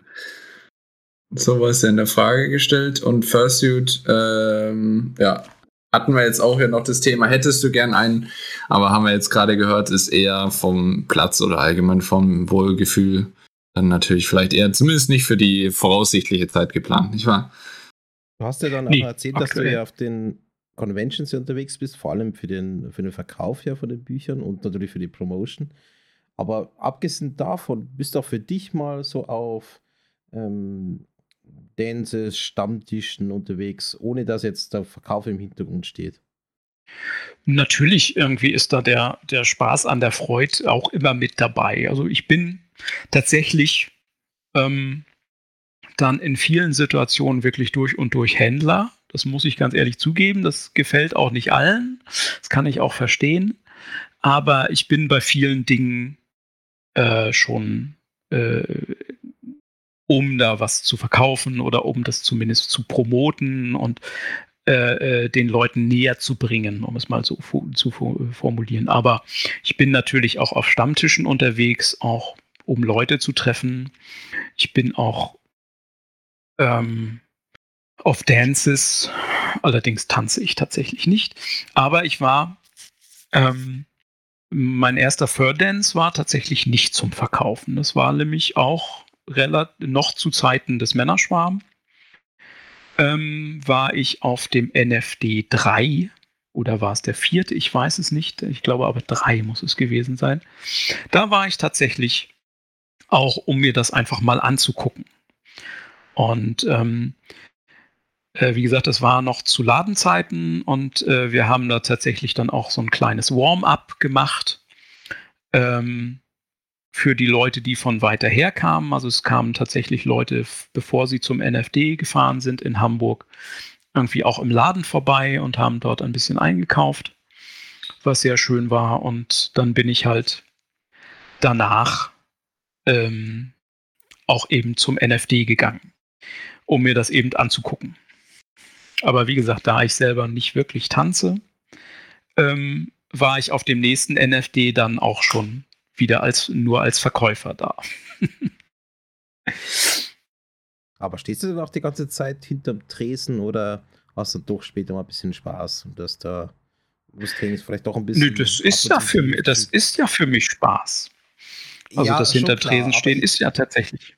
Aber ich meine, dass du dann halt nur was anderes machst, außer dass du halt nur die Sachen verkaufst. Auch wenn es jetzt ähm, so der Hauptgrund ist, dass du dann da gewesen bist. Nee, natürlich mache ich auch andere Sachen irgendwie. Natürlich unterhalte ich mich mit den Leuten und ähm, höre den Leuten zu, wenn sie auflegen, gerade wenn es irgendwie, äh, irgendwie befreundete DJs sind, die es natürlich auch gibt mittlerweile. Ähm, da hört man dann natürlich irgendwie auch zu und vor allen Dingen unterhält man sich mit den Leuten. Ich stehe auch nie den ganzen Abend irgendwie dann hinterm Tresen, also sei es bei solchen Dances und auch bei bei Conventions ist es natürlich so, dass äh, mal ich mir da dann irgendwie äh, dann auch Panels gebe und ähnliches oder die einfach nur zum Entspannen sind. Gerade die kleineren Conventions sind ja meistens immer sehr entspannt. Und da kann man dann quasi auch ein bisschen Urlaub machen nebenbei. Gibt es denn etwas bei Convention oder Dances, was beim Verkauf besonders gut läuft? Nee, eigentlich äh, ist das ähm, ähm, läuft das so, wie es, wie es immer läuft. Also am besten verkaufen sich eigentlich immer die Neuheiten. Das ist ja ganz natürlich. Und ansonsten gibt es immer so ein paar Steady-Seller, die sich über die Jahre immer, immer verkaufen, aber wirklich eine ähm, ähm, irgendwas ausmachen, was sich an ein Event gebunden äh, gut verkauft, ähm, gibt es so nicht. Natürlich, äh, wenn es auf einer Convention ist und es gibt einen Ehrengast, einen Guest of Honor, und äh, der hat dann irgendwas herausgebracht, sei es ein Comic oder hat ein Buch geschrieben, das verkauft sich dann natürlich besser als normal, als es sich verkaufen würde, wenn er nicht da wer, sein würde. Aber ähm, ansonsten kann man das eher weniger festmachen an der Art des Events, was sich da verkauft. Es gibt dazu auch noch eine Frage aus dem Live-Chat und zwar: Hat Fusselschwarm nur Bücher oder gibt es auch noch andere Sachen? Nee, wir haben natürlich neben Büchern äh, auch Comics, die natürlich auch Bücher sind. pflegte mein Ausbilder früher immer zu sagen, sind, sind Comics denn keine Bücher? Ähm, das ist natürlich dieses allgemeine äh, alte Problem irgendwie, wie man jetzt Genres und äh, äh, und Gattungsbezeichnungen auseinanderhalten soll, aber natürlich gibt es. Sind mit Büchern sind immer sind Romane und Anthologien gemeint. Comics sind Comics in all ihren Formen, seien es Hefte oder seien es gebundene Ausgaben. Aber darüber hinaus gibt es auch noch viel anderes. Also mittlerweile ist das Angebot an Spielen, also vor allen Dingen an Brett- und Kartenspielen sehr groß. Es gibt aber auch Rollenspiele. Ähm, ich habe DVDs im Angebot. Es gibt immer mal wieder Plüschtiere, die man bei mir auch bekommen kann. Immer mal wieder Poster, Plakate, Ähm, und ich habe relativ früh angefangen, auch ich glaube sogar auf der ersten EF schon, äh, äh, also quasi Pride-Artikel einzukaufen, also Buttons, Aufkleber. Ähm, und die kommen dann tatsächlich auch aus dem Fandom. Und äh, vor allen Dingen eben Buttons, die ich ganz früh irgendwie schon die Sachen von Alpha Key ins Sortiment aufgenommen habe. Und das kommt auch daher, dass es natürlich im Buchladen, also im Männerschwarm, tatsächlich auch immer Pride-Artikel gab, also Regenbogenfahnen, Aufkleber und so weiter. Und da war das natür eine, eine natürliche Erweiterung des Sortiments. Aber äh, ja, es gibt mehr als nur Bücher. ich würde gerne nochmal auf den NFT zurückkommen. Ähm, wir wissen ja, dass du Mitglied in der Orga bist, also im Team. Wie ist es denn dazu gekommen, dass du gesagt hast, okay, ich helfe da jetzt mal mit bei der Organisation? Das ist tatsächlich irgendwann. Ähm, hm, ja, es ist richtig. Also ich bin nicht direkt in der Orga, ich bin allerdings im Vorstand des Vereins, der den äh, NFD ausrichtet. Das ist der Verein zur Förderung anthropomorpher Kunst. E.V. genannt. ähm, ähm, dort sitze ich im Vorstand und bin dementsprechend äh, Mitausrichter des, äh, des äh, NFDs. Und ähm, dazu kam es, weil ähm, ich eben beim NFD irgendwie ein, zwei Jahre oder so äh, eben als Händler vor Ort war und dann natürlich auch die Orga kennengelernt habe und das, das System dahinter und dass es eben diesen Verein gibt, der das ausrichtet. Und ähm, das fand ich ein spannendes Konzept. Nicht nur, weil es äh, äh, ähm, von der Satzung beziehungsweise von der Ausrichtung des Vereins ging es halt nicht nur um äh, die Ausrichtung des NFDs, sondern ebenso wie der Name es äh, vermuten lässt, um die Förderung anthropomorpher Kunst. Und es soll, soll um mehr gehen, als nur Furdances zu veranstalten. Also eben ähm, Zeichner, Zeichnerinnen zu fördern, anderen Leuten dabei zu helfen, äh, Events auszurichten und äh, ähnliches. Und das fand ich spannend. Und dann bin ich in diesen Verein eingetreten, um dort mitzuhelfen. Ähm, bin in einer Nacht- und Nebelaktion relativ schnell auch in den Vorstand gekommen, gekommen worden, muss man eher sagen.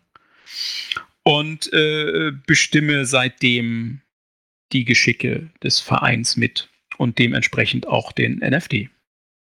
Hast du eigentlich noch Freizeit? Ich meine, du, du hast einen Hauptjob, du hast den Fusselschwamm und bist noch im Verein im Vorstand. Äh, kurze Antwort: Nein. Wenn es eine fertig ist, geht es beim nächsten wieder weiter. Ja, das, äh, das ist tatsächlich so. Zum Glück macht mir vieles davon Spaß, sodass das nicht so auffällt. Aber ich komme tatsächlich zu, zu Dingen, die davon nicht äh, betroffen sind, also die damit nichts zu tun haben, äh, äh, wenig. Also ich, wenn ich was lese, dann lese ich entweder für den Buchladen oder ich lese das für den Fusselschwarm. Ähm, wenn ich, ähm, also ich bin eigentlich ein großer, äh, äh, eigentlich ein großer Kinogänger und Fernsehfreund, aber da äh, kommt es auch selten zu irgendwas, wenn es nicht nur so nebenbei läuft. Und ähm, also ich habe zum Beispiel auch keine Streaming-Dienste abonniert und so weiter, was ja viele haben, weil ich dafür einfach keine Zeit habe, mir diese Sachen anzugucken. Das muss man auch mal sagen. Schade eigentlich. Keine Zeit für, für Netflix und Co. Obwohl es so, so tolle Serien Genau. gibt. Netflix und Chill ist bei mir leider nicht. Und vor allem wahrscheinlich auch äh, das andere Thema ist ja auch irgendwann mal Urlaub oder eine komplette freie Zeit zu finden, wo alle Verpflichtungen so ungefähr im gleichen Zeitraum oder sowas wegfallen. Ist wahrscheinlich, stelle ich mir auch schwierig vor. Dann müsstest du ja sagen, Fusselschwarm hat für den Zeitraum jetzt erstmal geschlossen, so ungefähr. Du müsstest Urlaub äh, von Arbeit haben und vom Verein dürfte jetzt auch nichts wieder zwischenkommen, dass du mal zumindest eine wirklich kon konsequente Zeit Ruhe hättest. Na, das gibt es schon. Also das, Okay. das, das muss man auch machen. Also das gab es ähm, damals im, im Männerschwarm tatsächlich ein bisschen weniger, weil da wenn man eben Geschäftsführer ist, dann ist man noch mehr eingespannt, als wenn ich jetzt, ich bin ja nur dort, wo ich jetzt arbeite, bin ich einfach nur angestellt ähm, und habe natürlich Anspruch auf Urlaub und ähnliches. Äh, das ist natürlich klar. Und ähm, aber ähm, genauso wie du das beschrieben hast, ähm, muss das ein oder zweimal im Jahr tatsächlich sein. Ähm, allein schon irgendwie, weil mein Lebensgefährte natürlich auch sein Recht einfordert. Der ist kein Furry. Und ähm, äh, ähm, also wir machen immer irgendwie Urlaub. Und dann macht der Viertelschwarm auch tatsächlich Betriebsferien. Also ich bin dann nach wie vor erreichbar und arbeite und, und antworte auch auf E-Mails. Aber ähm, dann gibt es eben keinen Versand in dieser Zeit. Und äh, irgendwie Antworten dauern länger. Es gibt keine Promotion-Aktivität in dieser Zeit und ähnliches. Also äh, nein, Urlaub muss sein und äh, gibt es auch. Aber wenn das, so das ist natürlich schön. Da nicht komplett ausschalten. Also sprich, du schaust dann schon auf dein Handy und schaust, was für E-Mails reinkommen und tust zurückschreiben. Äh, ja, wenn es dann mal geht, äh, sind zum Glück dann hin und wieder auch mal da, wo es gar kein Internet gibt. Und dann kann man das zumindest, äh, kann man das gar nicht mehr. Man muss sich ja da auch, auch mal selbst beschneiden dann. Ja, sportlich. Also ich habe damals auch zwei Jobs mal gehabt. Ich habe es nicht durchgehalten. Äh, du machst es jetzt mit dreien. Nicht schlecht. Also, puh, Hut ab. Also klar, der Verein ist jetzt kein Job an sich, aber es ist trotzdem fordernd. Ja, es gibt immer mal wieder was zu tun, halt irgendwie, wo man sich dann eigentlich lieber auch vordr äh, vordrücken würde. Aber es muss dann ja gemacht werden.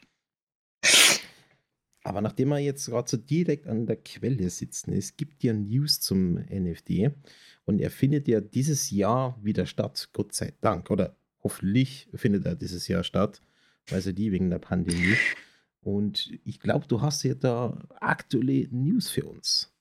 Um das gerade mal äh, Ja, also das ist, kann ich tatsächlich. Ähm, also wir wollen den NFD ähm, dieses Jahr stattfinden lassen. Ähm, weil wir haben ja eigentlich seit zwei Jahren ein Jubiläum zu feiern. In 2020 sollte eigentlich der NFD 10 also äh, nicht das zehnjährige Jubiläum, weil die ersten NFDs waren tatsächlich noch äh, zweimal im Jahr. Aber den zehnten NFD wollten wir eigentlich in 2020 feiern. Und das hat uns die Pandemie dann, die anrollende, tatsächlich sehr, äh, sehr kurzfristig, äh, hat uns da sehr kurzfristig einen Strich durch die Rechnung gemacht. Und ähm, auch im letzten Jahr war ja nicht dran zu denken. Und im Herbst letzten Jahres sah es ja tatsächlich so aus, als könnte man in 2020 wieder loslegen, so dass wir uns ähm, äh, getraut haben, einen neuen Termin bereitzustellen. Und zwar soll der NFD 10 jetzt, also es ist dann natürlich nicht weitergezählt, sondern es ist immer noch unser Jubiläum, ähm, soll am 20. und 21. Mai stattfinden in Hamburg. Ähm, wie man sieht an diesen zwei Tagen, äh, also an diesen zwei Terminen, wir wollen nicht durchfeiern, 48 Stunden, Gott bewahre, aber ähm, es soll am Freitag, was der 20. Mai ist, soll es ein kleines Programm geben für einen eingeschränkten äh, Personenkreis. Und äh, am 21. soll dann ganz klassisch der Dance stattfinden. Wir hoffen nach wie vor, dass der ähm, stattfinden kann im Mai, aber aktuell weiß das natürlich niemand. Deswegen haben wir tatsächlich auch die Eröffnung der REC. Die ist eigentlich, die eigentlich heute stattfinden sollte, ähm, bis äh, Anfang April verschoben aktuell. Also es ist so, dass ähm, viele der Leute, der Furries, die äh, ihr Ticket für 2020 gekauft haben, haben und äh, haben ihr Ticket geparkt auf unbestimmte Zeit zu dem Zeitpunkt. Äh, nur ein kleiner Teil wollte tatsächlich sein Geld zurückhaben oder ein anderer Teil hat sein Ticket gespendet, was uns natürlich sehr zugute kam, weil ähm, wir hatten natürlich bereits Ausgaben für den NFD, da wir ihn ja wirklich irgendwie zwei Wochen bevor er stattfinden sollte, ähm, absagen mussten in 2020, so dass wir vielen sehr dankbar sind, die uns ähm, ihr Ticket gespendet haben und damit eben das Geld dem Verein bzw. Der, der Orga zur Verfügung gestellt haben. Ähm, und es ist so, dass alle die, die ihre Tickets geparkt haben, die sind mittlerweile von uns informiert worden. Ähm, alle die, die ihr Ticket gespendet haben, werden, bevor eine neue Rack äh, startet, die Möglichkeit haben, ihr Ticket zu erneuern. Ähm, alle, die jetzt ein Ticket haben, können natürlich jetzt ihr Ticket auch noch stornieren, wenn ihnen eben der Termin eigentlich einfach nicht passt. Geht natürlich auch. Und für die Tickets, die dann am Ende übrig bleiben, beziehungsweise wieder frei werden, soll es am 8. April dann eine neue Rack geben. Wir hoffen, wie gesagt, dass wir den, äh, den Dance durchführen können, werden natürlich äh, uns an alle Auflagen und Vorgaben, die es äh, von den Hamburger Behörden gibt, werden wir uns natürlich halten.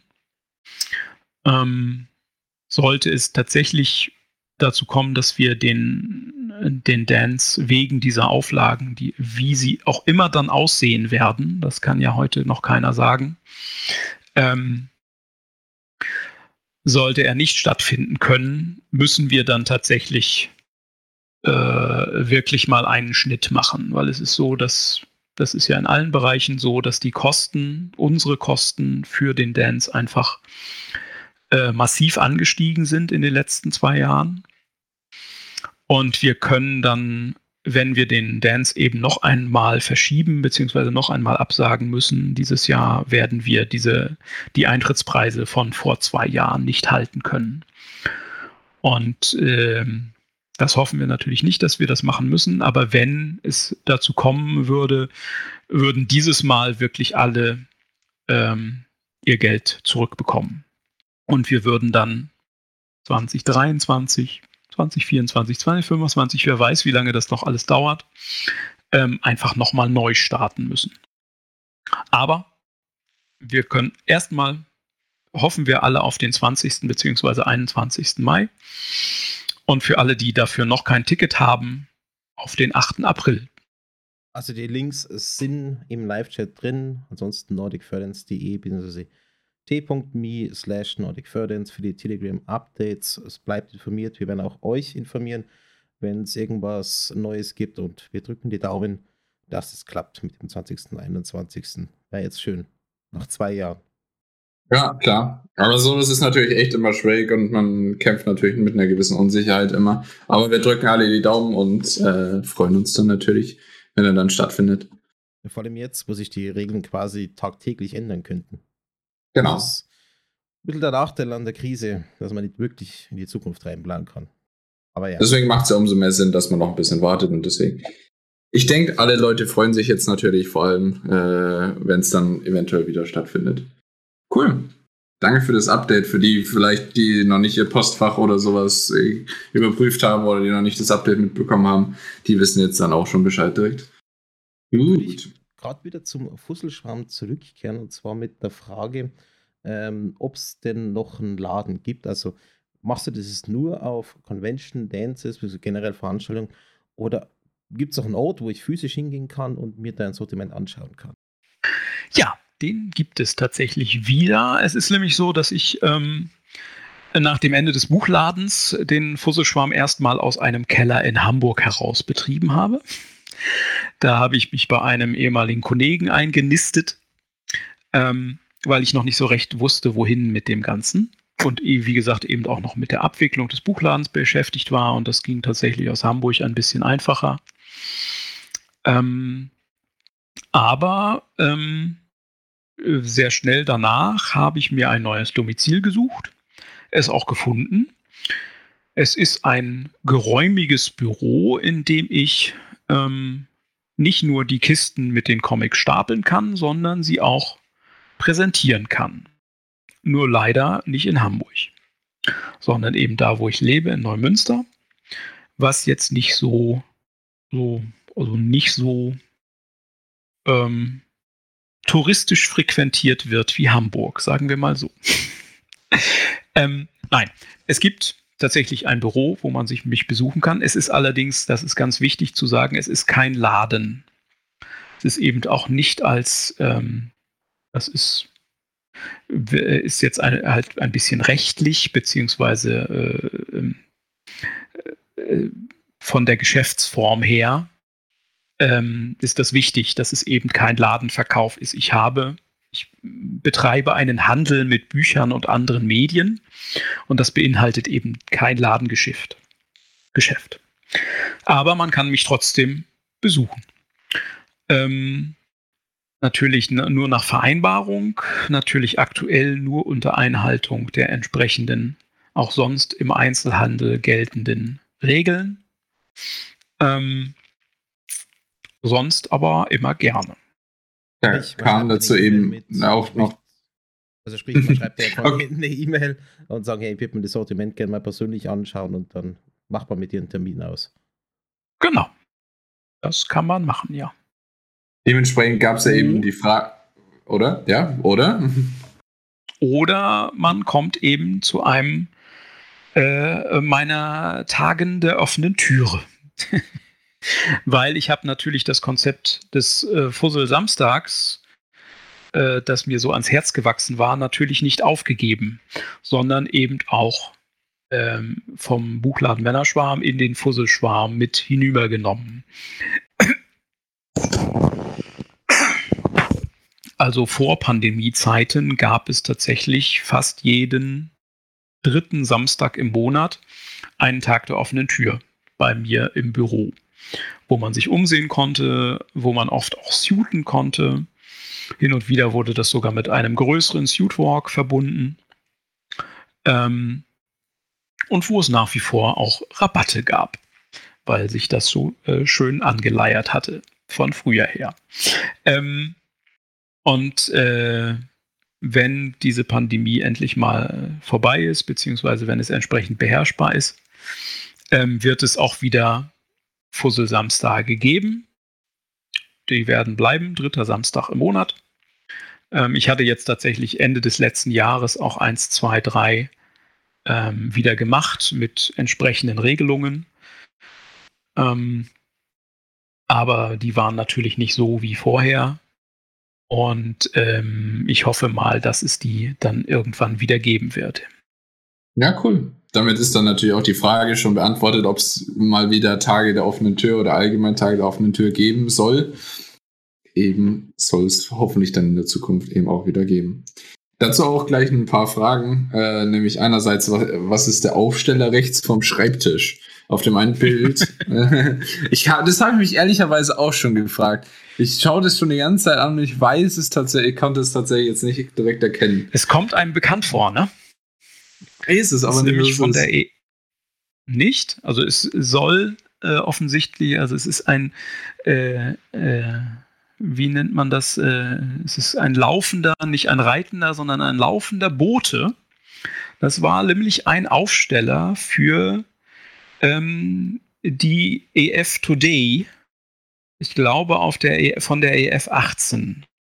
Das Motiv ist halt ein, äh, äh, ein Steinbock in einer Tunika, weil als es das Thema gab, äh, äh, Ancient Rome, gab es mal ein Thema bei der EF. Und auf der EF gibt es ja immer gerne solche Aufsteller, die irgendwelche Hinweise geben oder eben dort die, die, ähm, äh, die Newspapers von der EF verteilen. Und das war so einer. Den habe ich dort nämlich erstanden nach Ende der, ich glaube, es war die EF 18 oder 19. Eins von beiden. Ähm, gestaltet von Miri, sehr, sehr schön.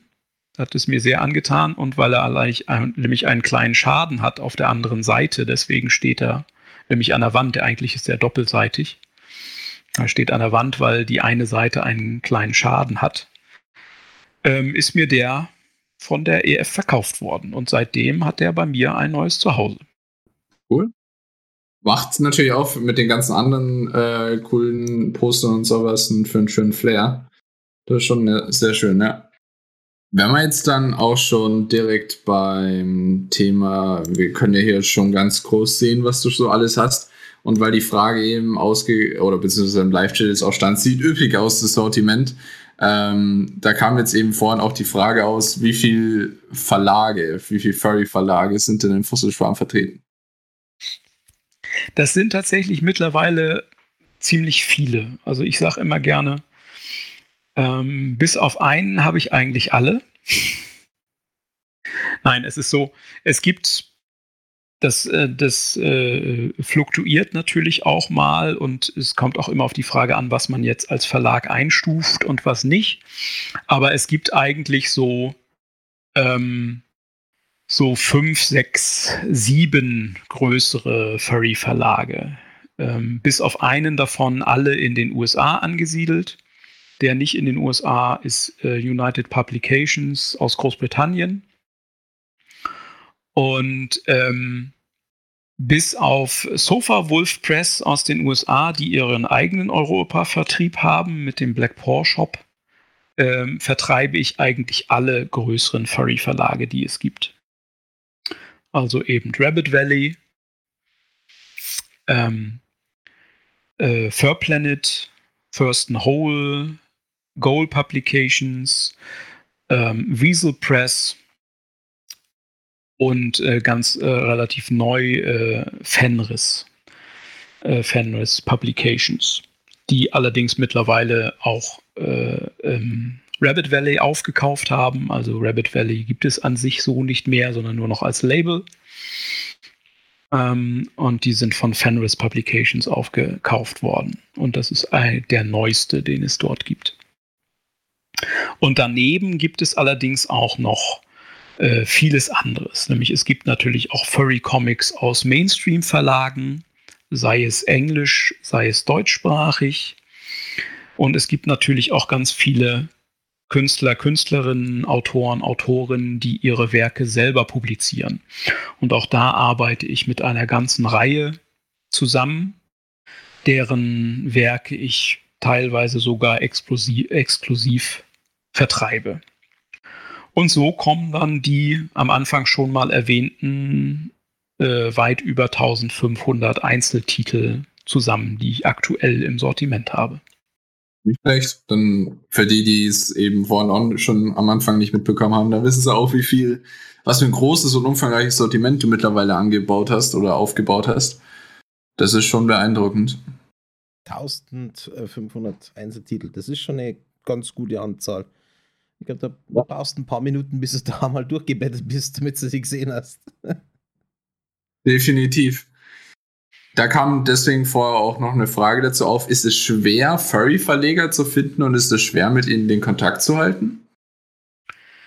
Ähm, sie zu finden ist ähm, eigentlich nicht so schwer, weil wenn man sich äh, irgendwie im Furry-Fandom bewegt, beziehungsweise wenn man äh, äh, sich umschaut, äh, dann kriegt man natürlich irgendwie entsprechend raus, wo die Sachen publiziert wurden und ähm, lernt die Leute auch kennen. Und es gibt ja äh, irgendwie, wenn man sich halt eben auf den Social Media Seiten entsprechend bewegt, äh, springt einem das ja manchmal auch entgegen. Ähm, den Kontakt zu halten, also zu kriegen und zu halten, ist tatsächlich manchmal etwas schwierig jeder, der Amerikaner kennt, weiß, dass das äh, die Kommunikation mit Amerikanern manchmal, ähm, sagen wir es mal, anstrengend sein kann.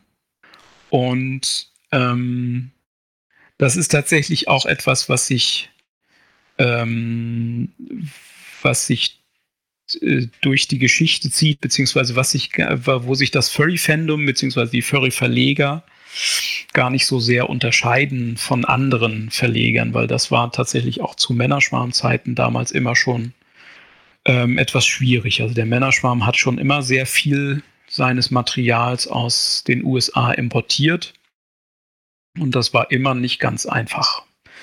Und das ist tatsächlich auch ähm, im Furry-Bereich manchmal nicht. Also das ist jetzt äh, das äh, Klingt jetzt schlimmer, als es ist. Es ist allerdings tatsächlich manchmal auch gar nicht so einfach. Von den, äh, ähm, von den Schwierigkeiten, die es beim Import geben kann und beim Schippern über den großen Teich äh, gar nicht erst zu reden. Ähm, das ist natürlich auch äh, manches gar nicht so einfach. Jetzt nur mal aus Neugierde, was für Schwierigkeiten wären das neben dem allgemeinen Zoll? Na, es ist einfach so, dass äh, äh es ja irgendwie zum Beispiel, es gibt, ich weiß nicht, 75 verschiedene Paketdienstleister, die irgendwie genutzt werden können, die alle andere äh, Anforderungen, andere Abläufe haben. Ähm, es kommt immer mal vor, dass irgendwas verloren geht. Ähm, der Zoll, beim Zoll ist es jedes Mal anders. Also ich gehe jetzt seit, weiß ich nicht, 15 Jahren regelmäßig zum Zoll und noch jedes Mal habe ich irgendetwas Neues erlebt dort. ähm, und äh, äh, ja, äh, und vom Brexit brauchen wir gar nicht erst anfangen. Also der, der Versand aus Großbritannien und nach Großbritannien ist seit Anfang letzten Jahres ähm, einfach nur noch grauenhaft. Verständlich. Wenn man jetzt vor allem Kunden und sowas anschaut und jetzt gerade über das Thema internationale, äh, internationalen Versand und sowas redet, was ist denn dein Kundenstamm eher so? Belieferst du, importierst du eher einfach nur so vor allem aus aller Welt ungefähr die Sachen nach Deutschland und verschickst es dann intern von Deutschland? Sammelst es in Deutschland und verschickst es dann nach Deutschland? Oder hast du auch Kunden aus dem Ausland oder zum Beispiel nur in der Dachregion? Ähm, also ich beliefer eigentlich äh, ganz Europa. Also ich verstehe mich als Importeur, das ist richtig. Also ich bin kein, kein äh, weltweiter Versender, das möchte ich auch gar nicht sein. Und ich möchte auch solche Sachen wie Dropshipping und ähnliches, äh, das, äh, damit möchte ich eigentlich nichts zu tun haben. Ähm, deswegen verstehe ich mich eher als Importeur. Allerdings versende ich tatsächlich nicht nur in die deutschsprachigen Länder, sondern eben auch ins europäische Ausland. Bei Großbritannien ist das, wie gesagt, seit dem Brexit ein bisschen komplizierter. Ähm, aber ansonsten das EU-Ausland und auch äh, ein bisschen darüber hinaus ist überhaupt kein Problem. Und bei Titeln, wie ich vorhin ähm, kurz andeutete, die ich mehr oder weniger exklusiv habe, die ich also eben nicht importiere, sondern wo ich mit Künstler, Künstlerinnen zusammenarbeite, ähm, die sind prinzipiell auch weltweit erhältlich. Okay, liebe Leute, wir machen jetzt erstmal eine zweite kleine Musikpause mit äh, Jason Derulo, Weiß und Jonas Blues. Und wenn ihr noch Fragen habt, dann stellt sie jetzt in den Live-Chat. Wir sind gleich wieder für euch da. Bis gleich. Und da sind wir auch schon wieder hier beim Interview mit Fossilschwarm mit mir und Bravura als Moderatoren. Und wir freuen uns sehr über die ganzen Fragen, die ihr stellt. Ähm, ich meine, wir haben ja auch einen sehr interessanten Gast hier. Äh, von daher fangen wir auch gleich damit an, mit den nächsten Fragen, die jetzt gerade vor kurzem reingekommen sind. Einerseits, ähm, das, da wir natürlich auch im Furry-Fandom sind und allgemein natürlich auch äh, das einfach dazugehört, ähm, gibt es natürlich auch NSFW-Inhalte bei sowas. Deswegen kam jetzt wahrscheinlich deswegen vorhin auch die Frage auf, wie viele NSFW-Comics, Mangas, Bücher gibt es denn im Sortiment? Och, äh, weniger als man glauben möchte. Vielleicht doch. ähm, nein, es gibt natürlich tatsächlich relativ viel NSFW, gerade im Comic-Bereich, ähm, auch bei den Romanen oder Anthologien ähm, gibt es da natürlich einiges und es gibt auch wirklich gute Comics, also gerade irgendwie die Sachen von Ace oder ähm, äh, Rookies ist natürlich immer zu empfehlen, auch wenn Sex bei ihr immer dazu gehört, äh, in all ihren Publikationen, seien es nur Comics oder Romane. Ähm, da, äh, da das eine schließt das andere ja nicht aus. Und ähm, deswegen gibt es relativ viel. Genau beziffern kann ich das tatsächlich nicht. Ähm, da auch gerade bei äh, natürlich den Comics und den Romanen, die irgendwie aus den Mainstream-Verlagen kommen, das eben so gut wie nie der Fall ist. Äh, und äh, gerade im deutschsprachigen Bereich ist das natürlich etwas, was fehlt. Ähm, aber äh, natürlich gibt es das. Kann man gerne bei mir kaufen. Ist im Versand natürlich ein bisschen schwieriger. Das kann man gleich dazu sagen, weil eigentlich ist es in, äh, zumindest innerhalb Deutschland, nicht erlaubt, äh, pornografisches im Versandhandel anzubieten und zu oh. verkaufen. Ähm, das lässt sich im Comic-Bereich tatsächlich ein bisschen umgehen, weil dort gibt es die, äh, die geduldete Ausnahme, dass mit einem zur Verfügung gestellten Altersnachweis dieser Versand dann trotzdem erlaubt ist. Dieser Altersnachweis muss tatsächlich als, als Scan oder Foto des Personalausweises erbracht werden. Da kann dann natürlich das, äh, die, die Personalausweisnummer und auch das Passbild kann dann natürlich geschwärzt werden. Und dieser Nachweis wird von mir auch in keinster Weise gespeichert, sondern eben nur hinterlegt, dass derjenige nachgewiesen hat, dass er eben über 18 Jahre alt ist. Ähm, und ich an die Adresse, die auf diesem Ausweisdokument äh, verzeichnet ist, eben dann auch äh, äh, NSFW-Material verschicken darf. Aber wie mhm. gesagt, das ist nur eine Ausnahme. Eigentlich ist der Versand von äh, äh, vor allen Dingen eben von harter Pornografie ähm, in Deutschland nicht erlaubt. Ins Ausland wäre es eigentlich kein Problem. Ich mache es dort aber trotzdem und halte mich dort an die Regeln. Und auch dort ins Ausland geht es nur mit einem Altersnachweis. Ähm, der kann aber natürlich auch eben äh, auf einer Con erbracht werden. Also wenn wir uns auf einer Con begegnen und ihr danach dann äh, äh, Versandkunde werdet, äh, ist das natürlich auch kein Problem, weil dann weiß ich ja, dass ihr über 18 seid, weil sonst hätten wir uns auf dieser Con ja nicht treffen können. Ja, okay, macht Sinn. Aber klar, wusste ich jetzt zum Beispiel auch nicht. Im Live-Chat äh, hat Speed auch geschrieben, die Regelung kannte er jetzt auch noch nicht. Interessant, hatten wir auch wieder was dazu gelernt an der Stelle. Ähm, dann kommen wir auch am besten gleich zur nächsten Frage. Äh, und zwar Otis hat gefragt, sammelst du eigentlich auch Furry-Publikationen oder wird alles verkauft? Als angehender Bibliothekar frage ich mich schon länger, ob jemand eine einigermaßen komplette Sammlung von sowas hat.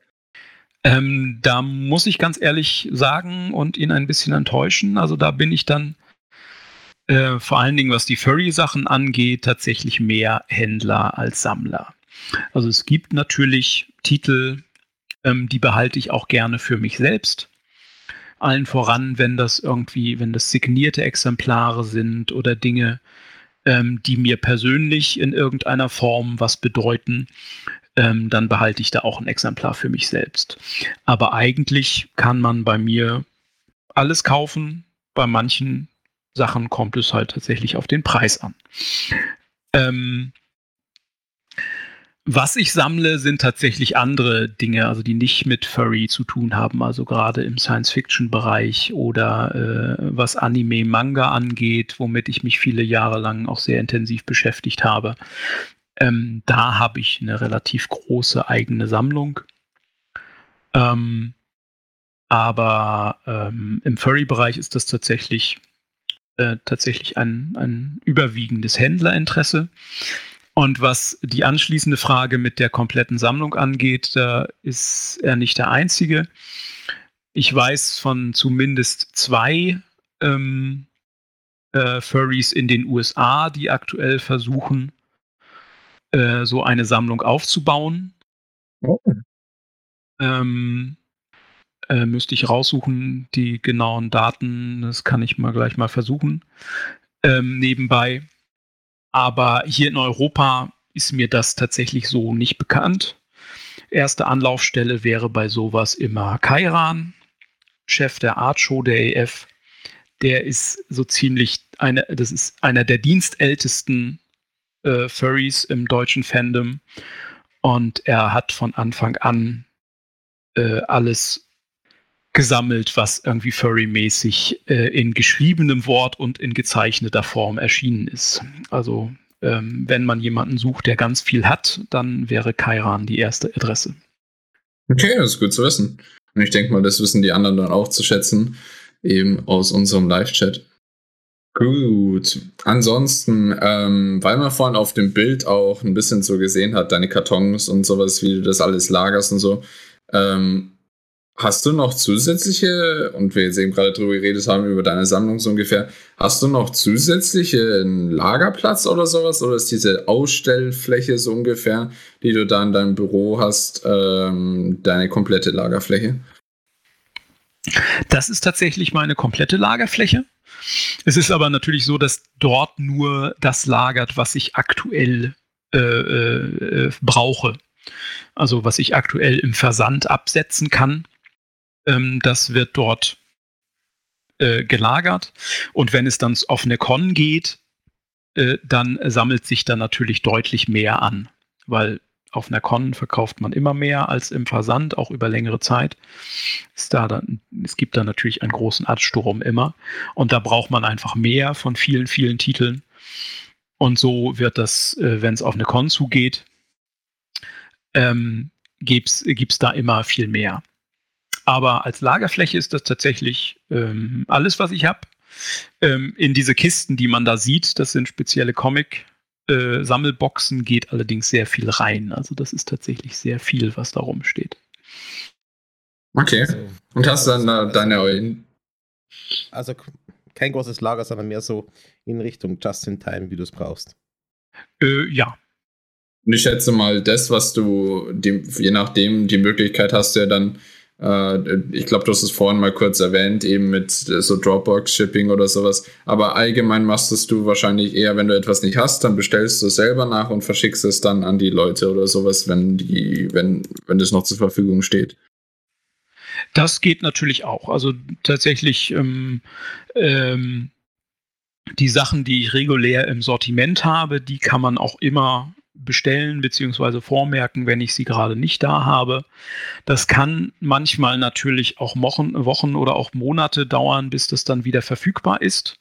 Je nachdem, wie ich es nachbestellen kann, wo es herkommt, wie lange ich irgendwie sammeln muss, um bestellen zu können, weil ich kann natürlich nicht einzelne Titel in den USA nachbestellen. Ähm, das kann mal länger dauern, aber das ist äh, mit ein Service von mir, den ich immer anbiete, ähm, dass man natürlich Dinge vormerken kann. Und man kann auch äh, man kann auch Sachen abonnieren. Also wenn man sagt von einer Serie, das möchte ich immer haben, wenn ein neuer Teil erscheint. Es geht natürlich auch. Selbst wenn die Sachen noch nicht angekündigt sind, da gibt es auch genug Kunden, die, äh, die ich auf diversen Zetteln habe, wo dann steht, was sie haben möchten. Und wenn dann da was Neues kommt, dann kriegen die das automatisch. Ja, okay, das ist dann schon cool. Ja. Ich, ich meine, natürlich, du auch bei der großen Menge an Angebot, die du hast und sowas, man muss bedenken, je nachdem, was für Quantitäten äh, du da von denen aufbewahren möchtest oder aufbewahrst, das ist ja natürlich gigantischer Lagerplatz, der da entweder für nötig ist oder sowas. Und das kann man natürlich nicht alles immer in Riesenstückzahl oder sowas gelagert haben, nicht wahr? Nee, das geht einfach nicht. Also das ist einerseits ist es die, die Lagerfläche und andererseits ist es vor allen Dingen der Geldeinsatz. Mhm. Weil anders im, anders als im, äh, im regulären Buchhandel ist es so, dass ich so gut wie alles, was ich einkaufe, vorfinanzieren muss. Ähm, Im regulären Buchhandel wird von den Verlagen aus mit Zahlungszielen gearbeitet und man muss die Ware manchmal erst Monate, nachdem man sie bekommen hat, bezahlen. Äh, sowas ist im, äh, äh, in Amerika völlig unbekannt. Und dementsprechend muss ich alles vorfinanzieren, was ich einkaufe. Ähm, und das geht natürlich nur bis zu einem gewissen Grad. Unabhängig davon, wie gut das Geschäft gerade läuft wenn es gut läuft, ist es natürlich äh, hilfreich und wenn es auf eine Con zugeht, wo man dann sagen kann, irgendwie so und so viel Umsatz werde ich auf jeden Fall machen, fällt das natürlich leichter, da gewisse Vorauszahlungen zu leisten, ähm, weil man weiß, dass man es wieder in irgendeiner Form wieder reinkriegt. Aber im, im Versandgeschäft und im, was ja aktuell tatsächlich mein einziges Tagesgeschäft ist, weil es ja eben keine Cons gibt, ähm, ähm, ist die Kalkulation immer sehr eng. Ja. Gab es denn auch schon mal, ja, die sich über den äh, Preis beschwert haben, weil sie zum Beispiel gesehen haben, äh, auf dem Cover steht 13 Dollar, aber es kostet bei dir beispielsweise 19 Euro, also nur mal also rein aus der Fantasie. Das ist jetzt tatsächlich ein bisschen übertrieben, ja. Aber ähm, äh, äh, ja, natürlich gibt es gibt ja immer Leute irgendwie, die auf den Preis gucken und das ist ja auch völlig legitim, dass man das tut. Aber ich bin da eigentlich auch äh, ähm, sehr transparent. Also wenn mich jemand darauf anspricht, äh, dass ein Titel so und so viel kostet, dann erkläre ich ihm auch, warum das so ist. Und ähm, das hat meistens seine guten Gründe. Ähm, und wenn er sich damit zufrieden gibt, ist es schön. Wenn nicht, kann ich es auch nicht ändern. Ich meine, Dafür hast du ja dann auch wieder. Also es ist ja selbstverständlich, dass das ja mehr kostet, weil du hast ja die Arbeit, du hast die Kommunikation, du musst es importieren, da kommt der Zoll, etc. etc. Ist natürlich klar, dass es jetzt zum Originalpreis ähm, Das ist eigentlich nicht so. Nicht? Also das ist äh, de, nee, also das ich achte eigentlich schon darauf, ähm, dass ich maximal eins zu eins umrechne. Das ist aus früheren Tagen eigentlich immer so üblich gewesen. Ähm, das ist heute eigentlich nicht mehr machbar und ich bin so ziemlich der Einzige, der das noch macht. Ähm, äh, aber ähm, dass Sachen deutlich teurer sind als, äh, also wenn man jetzt von den USA spricht weil da ist der Kurs halt, äh, der Dollar ist weniger wert als der Euro und deswegen äh, erwarten die Leute natürlich, dass das irgendwie auch weniger kostet. Ja, und wenn man dann irgendwie eins zu eins umrechnet, ist das schon relativ äh, äh viel. Das kann man heutzutage eigentlich auch nicht mehr halten. Ähm, ich versuche es aber nach wie vor bei vielen Titeln, nicht bei allen. Und bei denen, bei denen es absolut nicht geht, da mache ich es eben auch nicht. Aber zum Beispiel bei den Importen aus Großbritannien, der Pfund ist mehr, das Pfund ist mehr wert als der Euro. Da kostet es dann natürlich mehr. Klar. Das ist dann äh, auch, auch anders vermittelbar tatsächlich. Weil eben ähm, von der Umrechnung das schon allein sich erschließt, warum das mehr kostet. Und beim Dollar ist das tatsächlich ein bisschen schwieriger. Das glaube ich. Aber ich meine, allgemein dafür hast du ja eben da äh, noch andere Alleinstellungsmerkmale und bietest ja noch zusätzlich zum Beispiel eben Beratung an, nicht wahr? Ja, also das ist äh, einerseits ähm, ist es natürlich ein, ein, also wie ich finde, ein großer Vorteil, dass ich eben so viele Furry-Verlage und Künstler, Künstlerinnen zusammentrage und man die alle an einem Ort kaufen kann, beziehungsweise alle in einem Versand bestellen kann. Ähm, heutzutage in den Zeiten des Internets kann natürlich jeder von überall her sich die Sachen bestellen, von überall auf der Welt. Ähm, wenn er denn bereit ist, äh, einerseits den Aufwand zu treiben, so viele Einzelbestellungen zu tätigen ähm, und eben die Versandkosten zu, äh, die Versandkosten zu tragen. Oder gerade für diejenigen Kunden, Kundinnen, die eben mehr als, die sich für mehr als nur ein spezielles Themengebiet, einen speziellen Autor, ein, äh, äh, eine spezielle Comicreihe interessieren, ist das dann, so denke ich zumindest, auf jeden Fall ein großes Plus, dass man die alle an einem Ort bekommt. Und äh, andererseits ähm, da diese Sachen ja alle durch meine Hände gehen, wenn ich sie, äh, wenn ich sie einkaufe. Also bevor ich sie einkaufe, mache ich mich natürlich schlau darüber, um was es geht. Ähm, wenn sie eintreffen, gucke ich mir sie natürlich an. Und dementsprechend kann ich da natürlich auch beratend zur Seite stehen, wenn jemand irgendetwas äh, Spezielles sucht, etwas nur in eine Richtung lesen möchte, ein spezielles Thema sucht oder ähm, und da stehe ich dann sehr, sehr gerne beratend zur Seite. Ja, ich meine, das haben wir ja selbst schon erleben dürfen, äh, als wir vor, zum ersten Mal gesprochen haben und sowas. Und Bravura hat dann ein äh, Beispiel einfach nur wild aus den mit ein paar Angaben und sowas gemacht und du konntest sofort ein Beispiel nennen, oh, das, das wäre doch dann gut geeignet oder so. Das ist natürlich schon cool. Und wie du gesagt hast, diese zentrale Anlaufstelle, weil wenn ich jetzt zum Beispiel sage, ich möchte irgendwie jetzt irgendwie Furry Comics oder sowas kaufen oder sowas, ich persönlich hätte jetzt so gut wie keine Ahnung oder sowas, wo ich da anfangen kann, was es überhaupt alles auf dem Markt gibt oder sowas.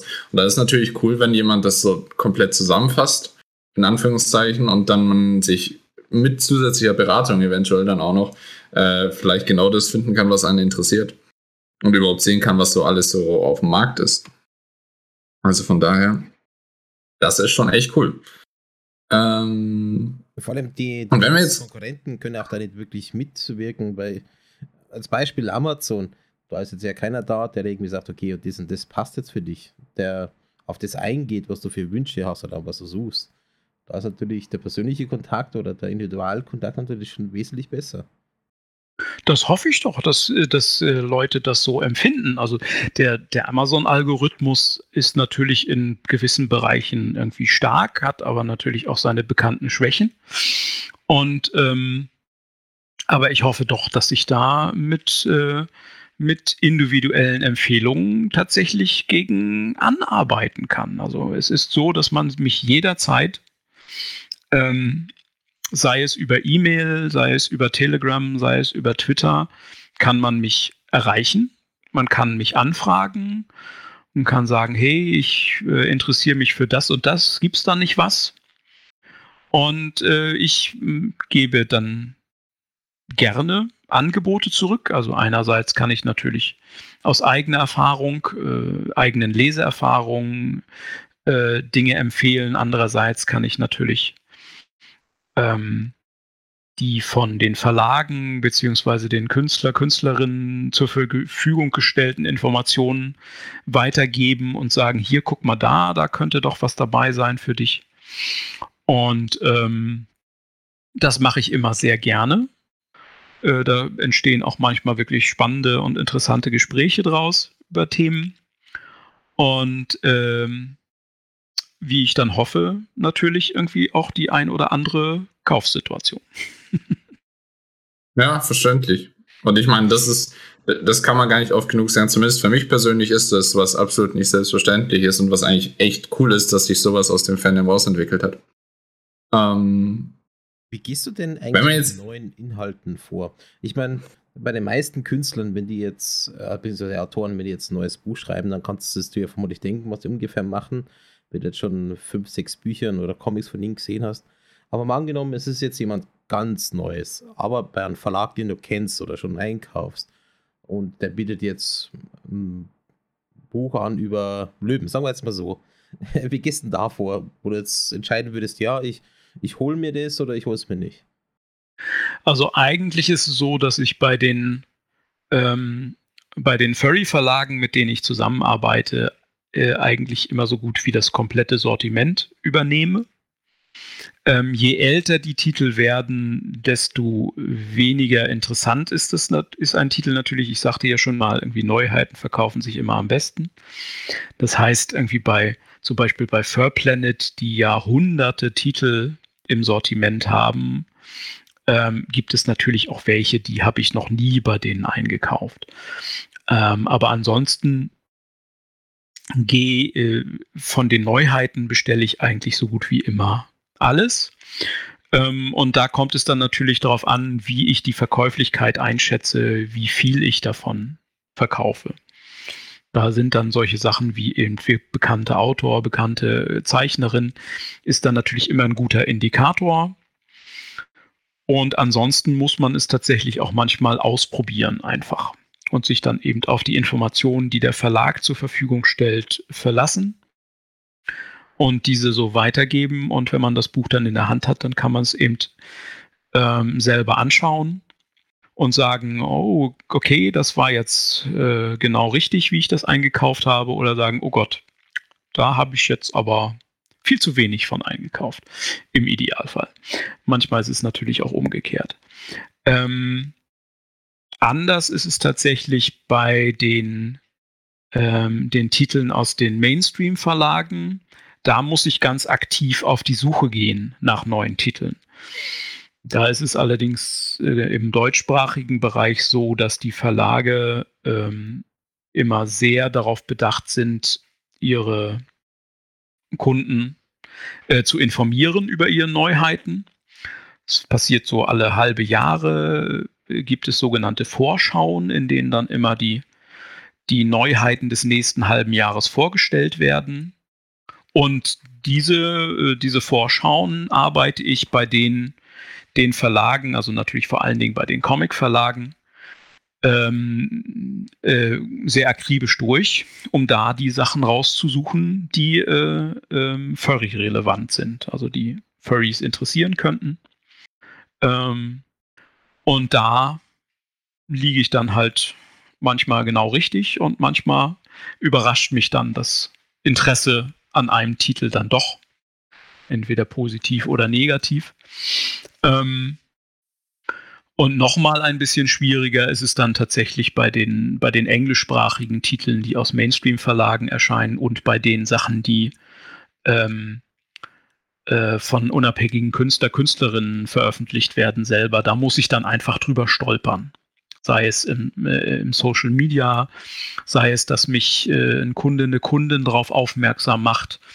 Ähm, da muss ich dann entsprechend hinterher recherchieren und entscheiden, ob das interessant ist oder ob äh, man das lassen kann. Also das heißt, es kann durchaus passieren, dass du ein Buch oder ein Comic einkaufst, was dann überhaupt nicht geht, was dann ja leider da liegt. Aus welchen Gründen auch immer. Äh, ja, das passiert leider oder, öfters, ja. Was machst du dann mit, mit so Büchern oder Comics? Na, da kann man dann erstmal nochmal versuchen, äh, ähm, einen richtigen Dreh zu finden, um das zu verkaufen, beziehungsweise an den Furry zu bringen. Ähm, ich glaube eigentlich immer, dass es äh, für jedes Buch einen Kunden gibt, eine Kundin, und wenn es nur ein einziger ist, den muss man dann eben finden.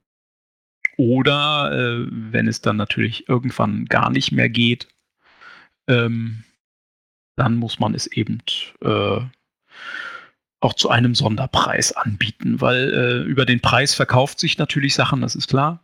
Und wenn dann irgendwas dann nur noch die Hälfte kostet, dann äh, entscheiden die Leute sich natürlich einfacher, es zu kaufen. Und ja. manchmal hilft einem auch ein bisschen, ein bisschen die Zeit. Das heißt, wenn ein Titel irgendwie schon eine ganze Weile rumliegt, irgendwann ist dann dann doch eine Nachfrage danach da und dann ist man tatsächlich ein bisschen überrascht, äh, dass man das dann doch noch los wird. Aber ich gehe mal davon aus, dass es bei dir eher eine Seltenheit ist, dass du so Ladenhüter hast und mit all den Jahren, bis du mittlerweile die Erfahrungen hast und ähm, also sei allgemein vom normalen Bücherverkauf und natürlich jetzt im Fandom, dass du die Leute irgendwo einschätzen kannst, das und das, ähm, das könnte laufen, das eher weniger, dass du da jetzt weniger Fehlkäufe hast. Ja, aber natürlich, also das ist, aber es passiert nach wie vor. Also das ist, äh, äh, das ist aber Alltagsgeschäft. Das ist im allgemeinen Buchhandel auch nicht anders. Und äh, äh das gehört einfach dazu. Wie sieht es denn in der Zukunft aus mit den Fusselschwarmen? Wo willst du denn damit hingehen? Ähm, also ich würde tatsächlich, ähm, äh, aktuell würde ich tatsächlich so weitermachen, wie ich das aktuell tue. Aktuell, aktuell, auch keine gute Formulierung. Ähm, was äh, ein, ein, ein, ein kurzfristiges bzw. mittelfristiges Ziel ist, ist tatsächlich ähm, die Webseite äh, komplett zu bekommen. Dann aktuell kann man unter www.fusselschwarm.net oder auch .de oder auch .com, wie man möchte, ähm, durch mein Sortiment stöbern. Leider noch nicht durch das komplette. Und ähm, da gibt es so aufgeteilt nach, äh, äh, nach Teilbereichen gibt es äh, quasi virtuelle äh, Dealer-Stand-Tische, auf denen man stöbern kann. Da kann man durch alle meine Romane und Anthologien stöbern, alle Artbooks, die ich habe, alle Spiele, alle queeren Comics, die im Sortiment sind und alle deutschsprachigen Com äh, Furry Comics ähm, sind dort einsehbar. Und gleichzeitig gibt es auch eine äh, eine Bestandsliste, wo wirklich alles drin ist, was ich aktuell im Sortiment habe. Die wird einmal im Monat aktualisiert. Was allerdings auf dieser Webseite eben noch fehlt in Form dieser virtuellen Verkaufstische, ähm, sind die englischsprachigen Furry Comics, also gerade die Sachen von Rabbit Valley, Fur Planet ähm, und von den amerikanischen Mainstream-Verlagen. Ähm, das will ich in nächster Zeit noch einpflegen, sodass wirklich dann mein so gut wie mein komplettes Sortiment eben auch online durchstöberbar ist. Ähm, und dann hoffe ich natürlich, dass es äh, irgendwann wieder, äh, dass ich irgendwann wieder Fussel Samstage veranstalten kann und dass man sich wieder auf Cons treffen kann. Also Dealer-Stand-Tische auf der East und auf der EF sind gesichert. Wir müssen jetzt nur sehen, wie und in welcher Form die werden stattfinden können.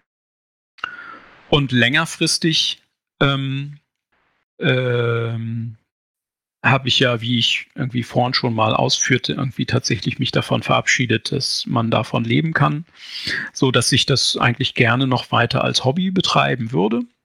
Ich würde mich äh, sehr freuen, wenn äh, meine Kundinnen und Kunden mir das erlauben, indem sie mich auch weiterhin unterstützen.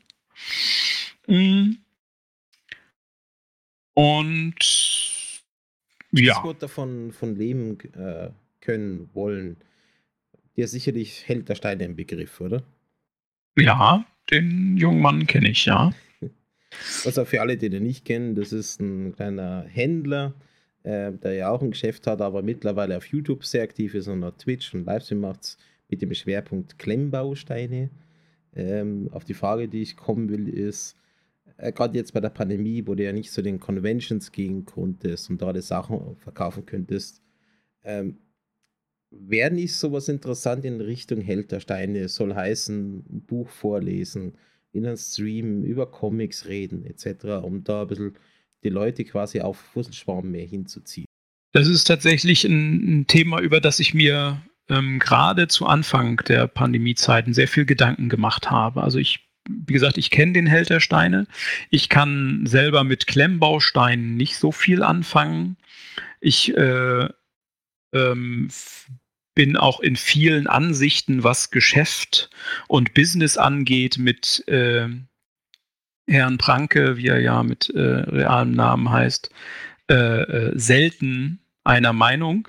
Aber ich gucke ihn tatsächlich wirklich selber sehr gerne, weil ich finde das spannend, was er macht und wie er das macht.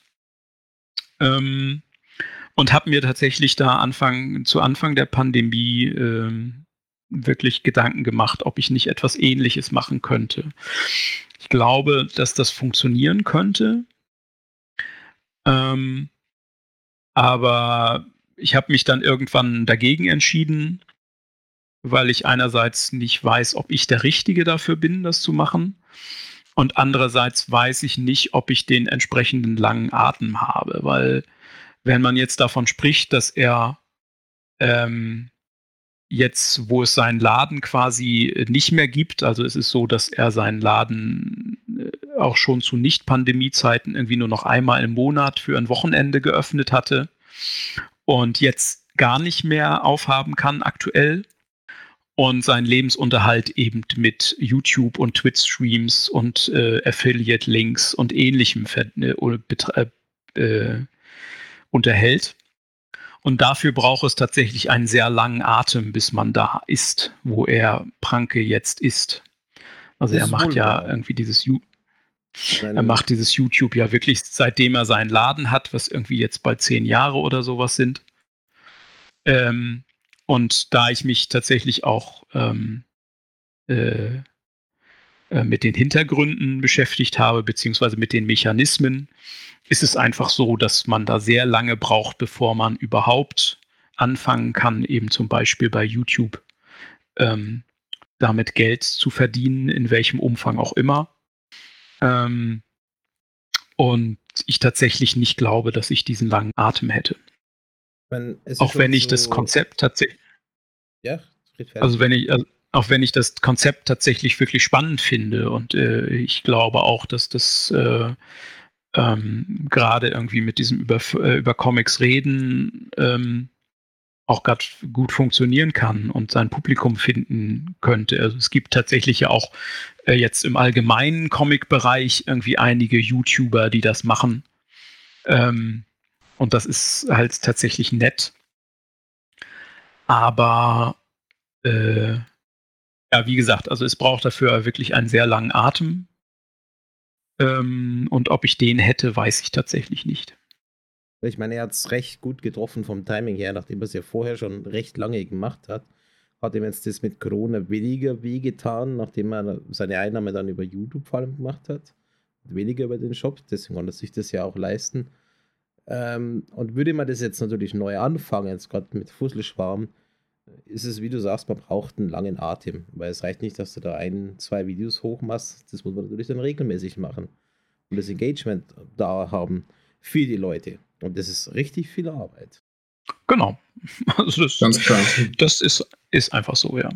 Und das noch zusätzlich zu der Arbeit, die du ja eh schon hast, äh, wie wir vorhin besprochen haben. Das ist natürlich dann schon eine gute Summe, die da zusammenkommt. Von daher kann man es auch verstehen.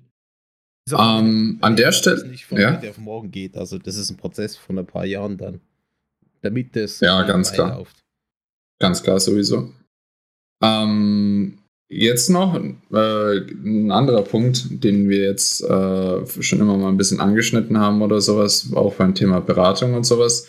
Ähm, für die Leute, die jetzt noch keine Erfahrungen mit Fusselschwarm haben, weil sie noch nie was da bestellt haben, wie funktioniert das denn im Prinzip auch vor allem aus deiner Perspektive hinter den Kulissen normalerweise so im Alltag ab? Also das ist ganz einfach. Äh, das Einfachste ist, man schreibt mir eine E-Mail und sagt mir, was man haben möchte und gibt mir seine Adresse. Und dann bekommt man das zugeschickt. Da gibt es natürlich ein paar Abwandlungen von. Also wenn man das erste Mal bei mir bestellt, ähm, dann brauche ich entweder, wie vorhin schon mal erwähnt, einen Altersnachweis, wenn man was äh, NSFW haben möchte. Und es ist auch tatsächlich so, dass ähm, die Rechnung für eine Erstbestellung vorab bezahlt werden müsste. Ähm, das mache ich einfach äh, einerseits, weil es branchenüblich ist und andererseits, äh, weil es einfach ein, ein für mich ein Sicherheitsfaktor ist, weil wenn jemand irgendwie 50 Comic bestellt und die dann nicht bezahlt, äh, ist das schon unschön. und deswegen wird natürlich, also nicht natürlich, sondern ähm, bestehe ich darauf, dass eine Erstbestellung äh, vorab bezahlt wird. Ab der nächsten Bestellung gerade wenn man aus dem deutschsprachigen Raum bestellt. Im europäischen Ausland ist das dann nochmal ein bisschen anders. Aber aus dem deutschsprachigen Raum sind vor, äh, zukünftige Bestellungen dann, werden sie eigentlich immer äh, sofort geliefert. Und da liegt dann die Rechnung bei und die kann man dann nach Erhalt bezahlen. Ähm, und sobald man einmal bei mir quasi als Kunde registriert ist, ist das Bestellen dann auch nochmal deutlich einfacher, weil dann kann man mir auch ähm, einfach eine Telegram-Nachricht schicken oder man kann mir auf Twitter was schreiben ähm, oder von mir aus auch auf Fur Affinity. Ähm, und dann kriegt man das einfach zugeschickt, weil ich habe ja die Adresse dann schon und weiß, wie die Abläufe sind. Und ähm, informieren über mein Sortiment kann man sich, wie schon erwähnt, einerseits auf der Webseite oder eben über meine Social-Media-Kanäle.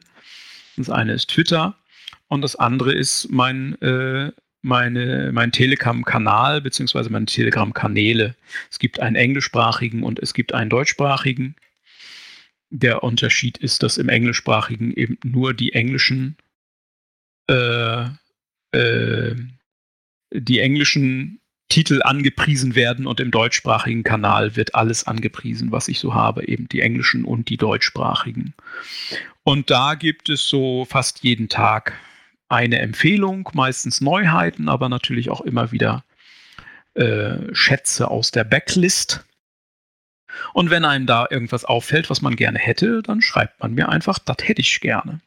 Und dann kriegt man das entweder sofort zugeschickt, wenn man möchte, oder man kann Sachen auch bei mir parken und kriegt man die dann einmal im Monat oder wann man möchte zugeschickt. Es wird dann natürlich vorher nachgefragt, ob man das dann auch wirklich noch haben möchte. Ähm, also ich schicke keine Sachen unverlangt. Ähm, das ist, wie ich finde, tatsächlich relativ einfach gemacht, ähm, hat aber trotzdem einen, einen persönlichen Kontakt, den ich immer sehr nett finde. Und ähm, ansonsten kann man über alles mit mir reden. Ja, cool. Nee, das ist, denke ich mal, auch ein ganz interessanter Einblick für die Leute allgemein, um zu verstehen, wie das so funktioniert. Vor allem, ähm, weil wir auch vorhin kurz das erwähnt haben. Du hast ja letztendlich, oder wie wir jetzt gerade eben gehört haben, der erste Kontakt und sowas funktioniert ja jetzt nicht, wie man sich das vielleicht vorstellen würde von irgendeinem Online-Shop oder sowas, dass man einfach einen Warenkorb packt und bestellt so ungefähr, sondern es passiert eben auf dieser persönlichen Basis, nicht wahr? Hast du schon mal überlegt, ähm, ja, was wolltest du sagen? Nö. Okay. Ähm, hast du schon mal überlegt, eben auf einen typischen Warenkorb-Kauf, äh, äh, einen normalen Webshop so gesehen umzusteigen, wo man seine Sachen einfach in den Warenkorb legt und eben einkauft und dann bezahlt? Oder war das nie eine Option? Natürlich habe ich darüber nachgedacht und natürlich ist das eine Option.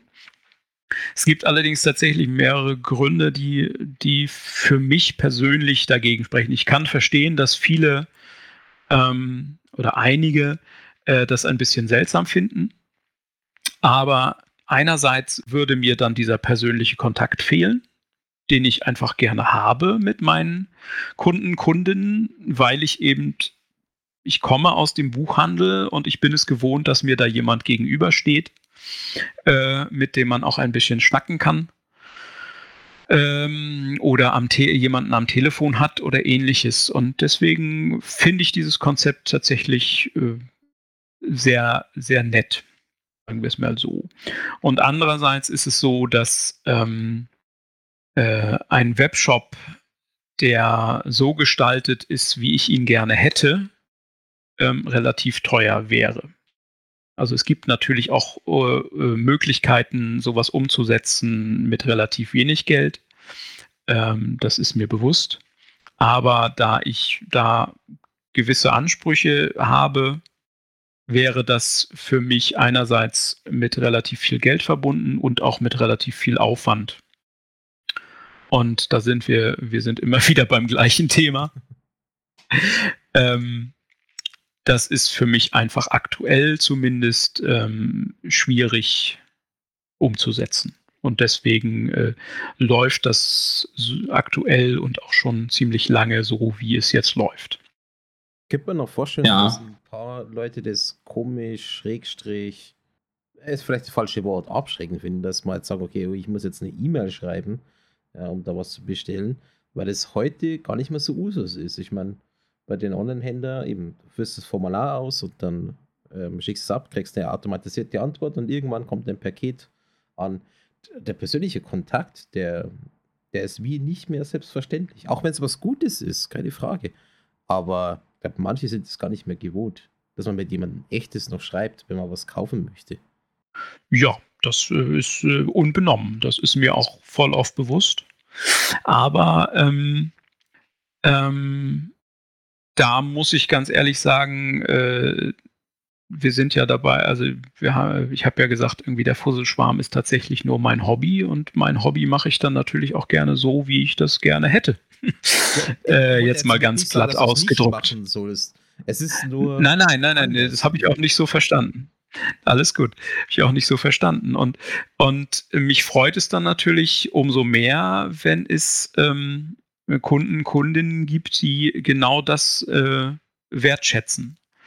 Und die, die das, dieses Konzept, was dahinter ist, äh, auch verstehen. Und die dann sagen, es gab zum Beispiel jetzt vor wenigen Tagen gerade erst wirklich einen, einen Kunden, der sich sehr gefreut hat über die Zusendung und, und äh, sinngemäß schrieb, ähm, dass es toll ist, dass es äh, so einen Buchladen für Furry-Sachen gibt.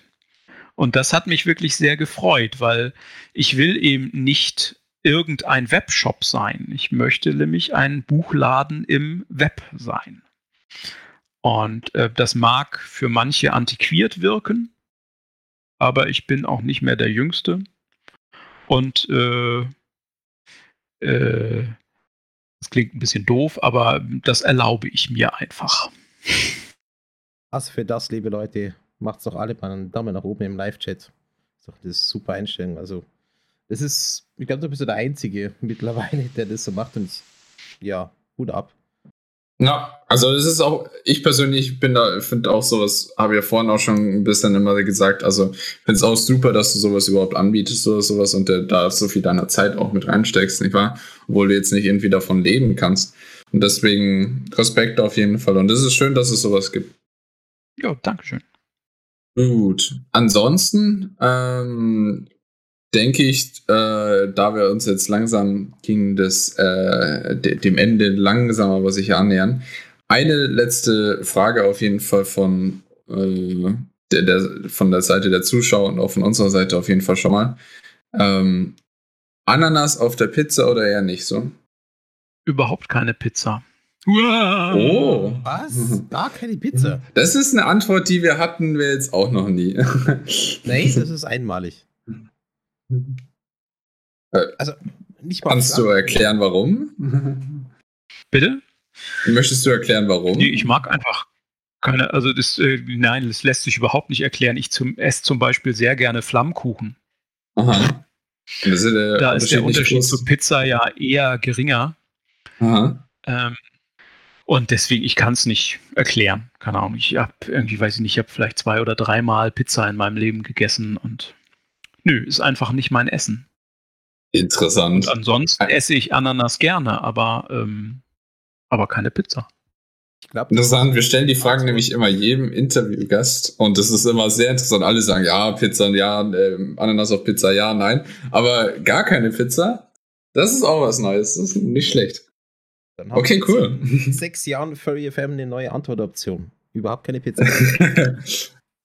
Hätte ich auch nicht gedacht, dass er das noch hat. Cool. Hat man auch ein bisschen Abwechslung. Allerdings. ja, da, Sombra meint gerade, habe allein diese Woche dreimal Pizza gehabt. Ich glaube, das ist nicht sonderlich gesund, aber ja, Nicht zweimal, glaube ich. eigentlich einmal. Thunfisch. Thunfisch. Ja, okay, ich bin auch nicht der Fischfan oder so, aber naja, Ansichtssache. Das ist ja auch so eine Sache, was viele Leute nicht mögen. Also gerade Meeresfrüchte auf Pizzen. Also, Ja, jeder hat, von äh, alles, was irgendwie im See schwimmt. die Geschmäcker sind verschieden, so ist es einfach. Und jeder mag das und kann das essen, was er möchte. Da, Absolut. da sind wir ja alle groß genug dafür. Ja, gut. Ansonsten, Fusselschwarm, ähm, gibt's denn so, oder eben Charlotte, gibt's eben ansonsten äh, so aktuelle Sachen oder so, zu denen du ein bisschen was loswerden willst oder zu denen du zum Beispiel Eindrücke oder sowas unseren Zuhörern noch teilen möchtest? Ähm, ja, kann ich gerne machen. Also ähm, es gibt ja relativ viel, wie ihr mitgekriegt habt, was ich so im Sortiment habe. Aber vielleicht kann ich eins, zwei Sachen mal empfehlen. Das eine, weil wir da ganz am Anfang drüber gesprochen haben, wo ich auch wirklich sehr, sehr glücklich bin, dass es das wieder geben wird. Ähm, wir haben ganz am Anfang über Circles gesprochen. Irgendwie die Serie, äh, die Comic-Serie, die mich äh, quasi ins Fandom gebracht hat, wenn man so will. Und das ist, die Veröffentlichung ist tatsächlich jetzt äh, ziemlich genau 20 Jahre her. Eigentlich 21 Jahre, aber 2021 zählt ja nicht. Ähm, und es wird einen Epilog geben. Jetzt im Februar zur äh, Antro New England, wo die Macher der Original Circles Serie äh, Guest of Honor sein werden, erscheint ähm, ein, ein spannendes Hybridprojekt, wenn man so will, nämlich ein 24-seitiger Epilog zur Original Circles Serie, verbunden mit einem Kochbuch, wo man nämlich äh, Gerichte aus dieser Comicserie nachkochen kann. Ähm, Es ist nämlich so, äh, für alle, die die Circles nicht kennen, es ist ge die Geschichte einer schwulen Wahlfamilie im Kinsey Circle in Boston, deswegen heißt die so. Ähm, es sind mehrere schwule Männer aus verschiedenen Generationen, die zusammenleben und alle ihre eigenen Geschichten haben und erzählen.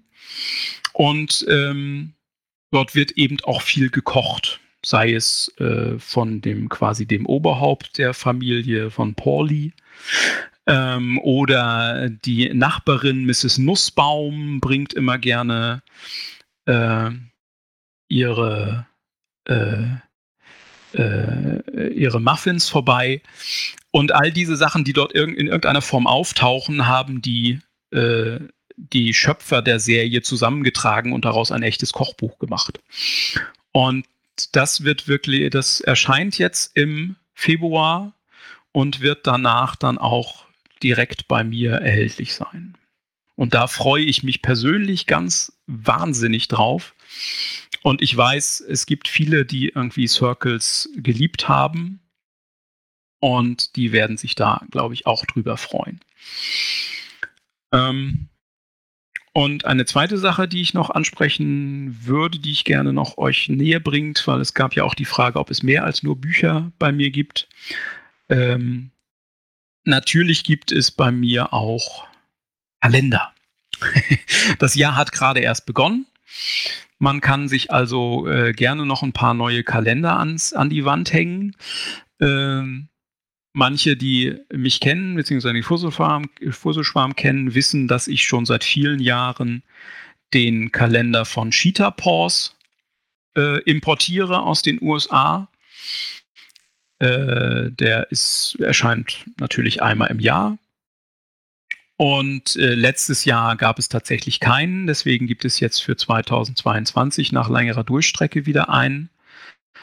Und der ist allerdings nur eine Wiederveröffentlichung eines alten Kalenders von 2016. Der war aber sehr schnell ausverkauft und den haben viele nicht abbekommen. Und da ich jetzt mittlerweile, ich habe Anfang Januar habe ich die Exemplare bekommen und alle Vorbesteller haben den jetzt zugeschickt gekriegt. Und das, was ich davon jetzt noch übrig habe, das wird jetzt verkauft. Und dem gebe es zum Beispiel äh, auch als Kalender. Das ist nämlich dieser hier. Oha. Cheetah Balls. Man wird es sofort erkennen. Und normalerweise sind die eben nur auf Vorbestellbasis zu bekommen, aber jetzt sind noch ein paar Exemplare übrig und die kann man gerne bestellen. Nachdem und wo wir gerade bei Kalendern ähm, sind. Persönlicher Kontakt, dann bestelle ich doch gerade mal ein. Da bin ich sofort dabei. Okay. warte, warte, es gibt nämlich noch einen zweiten. Ja, vielleicht gibt es äh, jetzt noch einen besseren Bohrer. ich habe jetzt nämlich dieses, dieses Jahr tatsächlich auch einen zweiten Kalender noch ins Sortiment aufgenommen, weil es erst danach aussah, als würde es den Cheetah Paws Kalender dieses Jahr nicht geben. Ähm, und der ist noch ein bisschen freizügiger. Da wird, werdet ihr jetzt gleich nämlich die Beispielseiten gar nicht komplett sehen können, weil der ist wirklich NSFW, wo wir gerade bei dem Thema waren. Also für alle, die das und da haben sich anhören, könnt ihr es leider nicht sehen. Tut mir leid. Aber müsst ihr, müsst ihr mich einfach ansprechen, anschreiben, dann kriegt ihr das auch zugeschickt.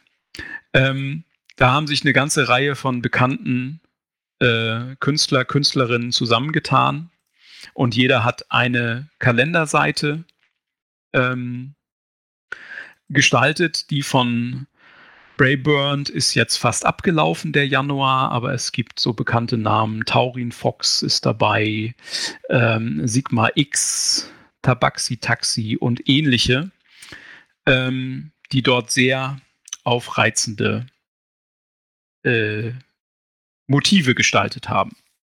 Und auch davon habe ich noch ein paar Exemplare, obwohl das Jahr ja schon angefangen hat. Und es kann gerne bestellt werden.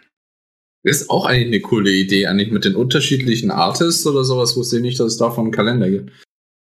Also so, das ist eigentlich eine coole Idee von unterschiedlichen Künstlern, da eben das alles in einen Kalender reinzuhauen. Und der erste, ich habe tatsächlich noch nie von Cheetah Post gehört, ehrlicherweise. Aber nee, noch nie. Ja, ich bin nicht so der Typ für freizügige Kunst, sagen wir es mal so, persönlich. äh, aber deswegen sehr interessant. Ich mag den Artstil, der ist mega. Also Leute, schaut's vorbei, schreibt äh, Charlotte gerade direkt und holt euch die Kalender, jetzt wo sie noch da sind. Ich gehe mal davon aus, geht nach dem Motto First Come, First Serve. Ja, also die sind tatsächlich auch nicht nachbestellbar. Und ähm, wenn sie weg sind, sind sie weg. Also, also euch dran. Die Links zur Homepage habe ich ja schon gepostet. Ich werde es dann gleich nochmal posten, inklusive Telegram. Seid schnell. Ja, gut.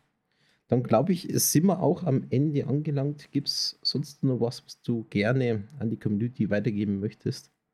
Nö, ich glaube, wir haben viel, viel abgedeckt, haben über viele interessante Sachen gesprochen. Ich hoffe, ich habe konnte euch ein bisschen Einblick geben in das, was ich so tue, konnte euch ein bisschen unterhalten und ähm, ihr hattet einen netten Abend. Absolut. Auf jeden Fall.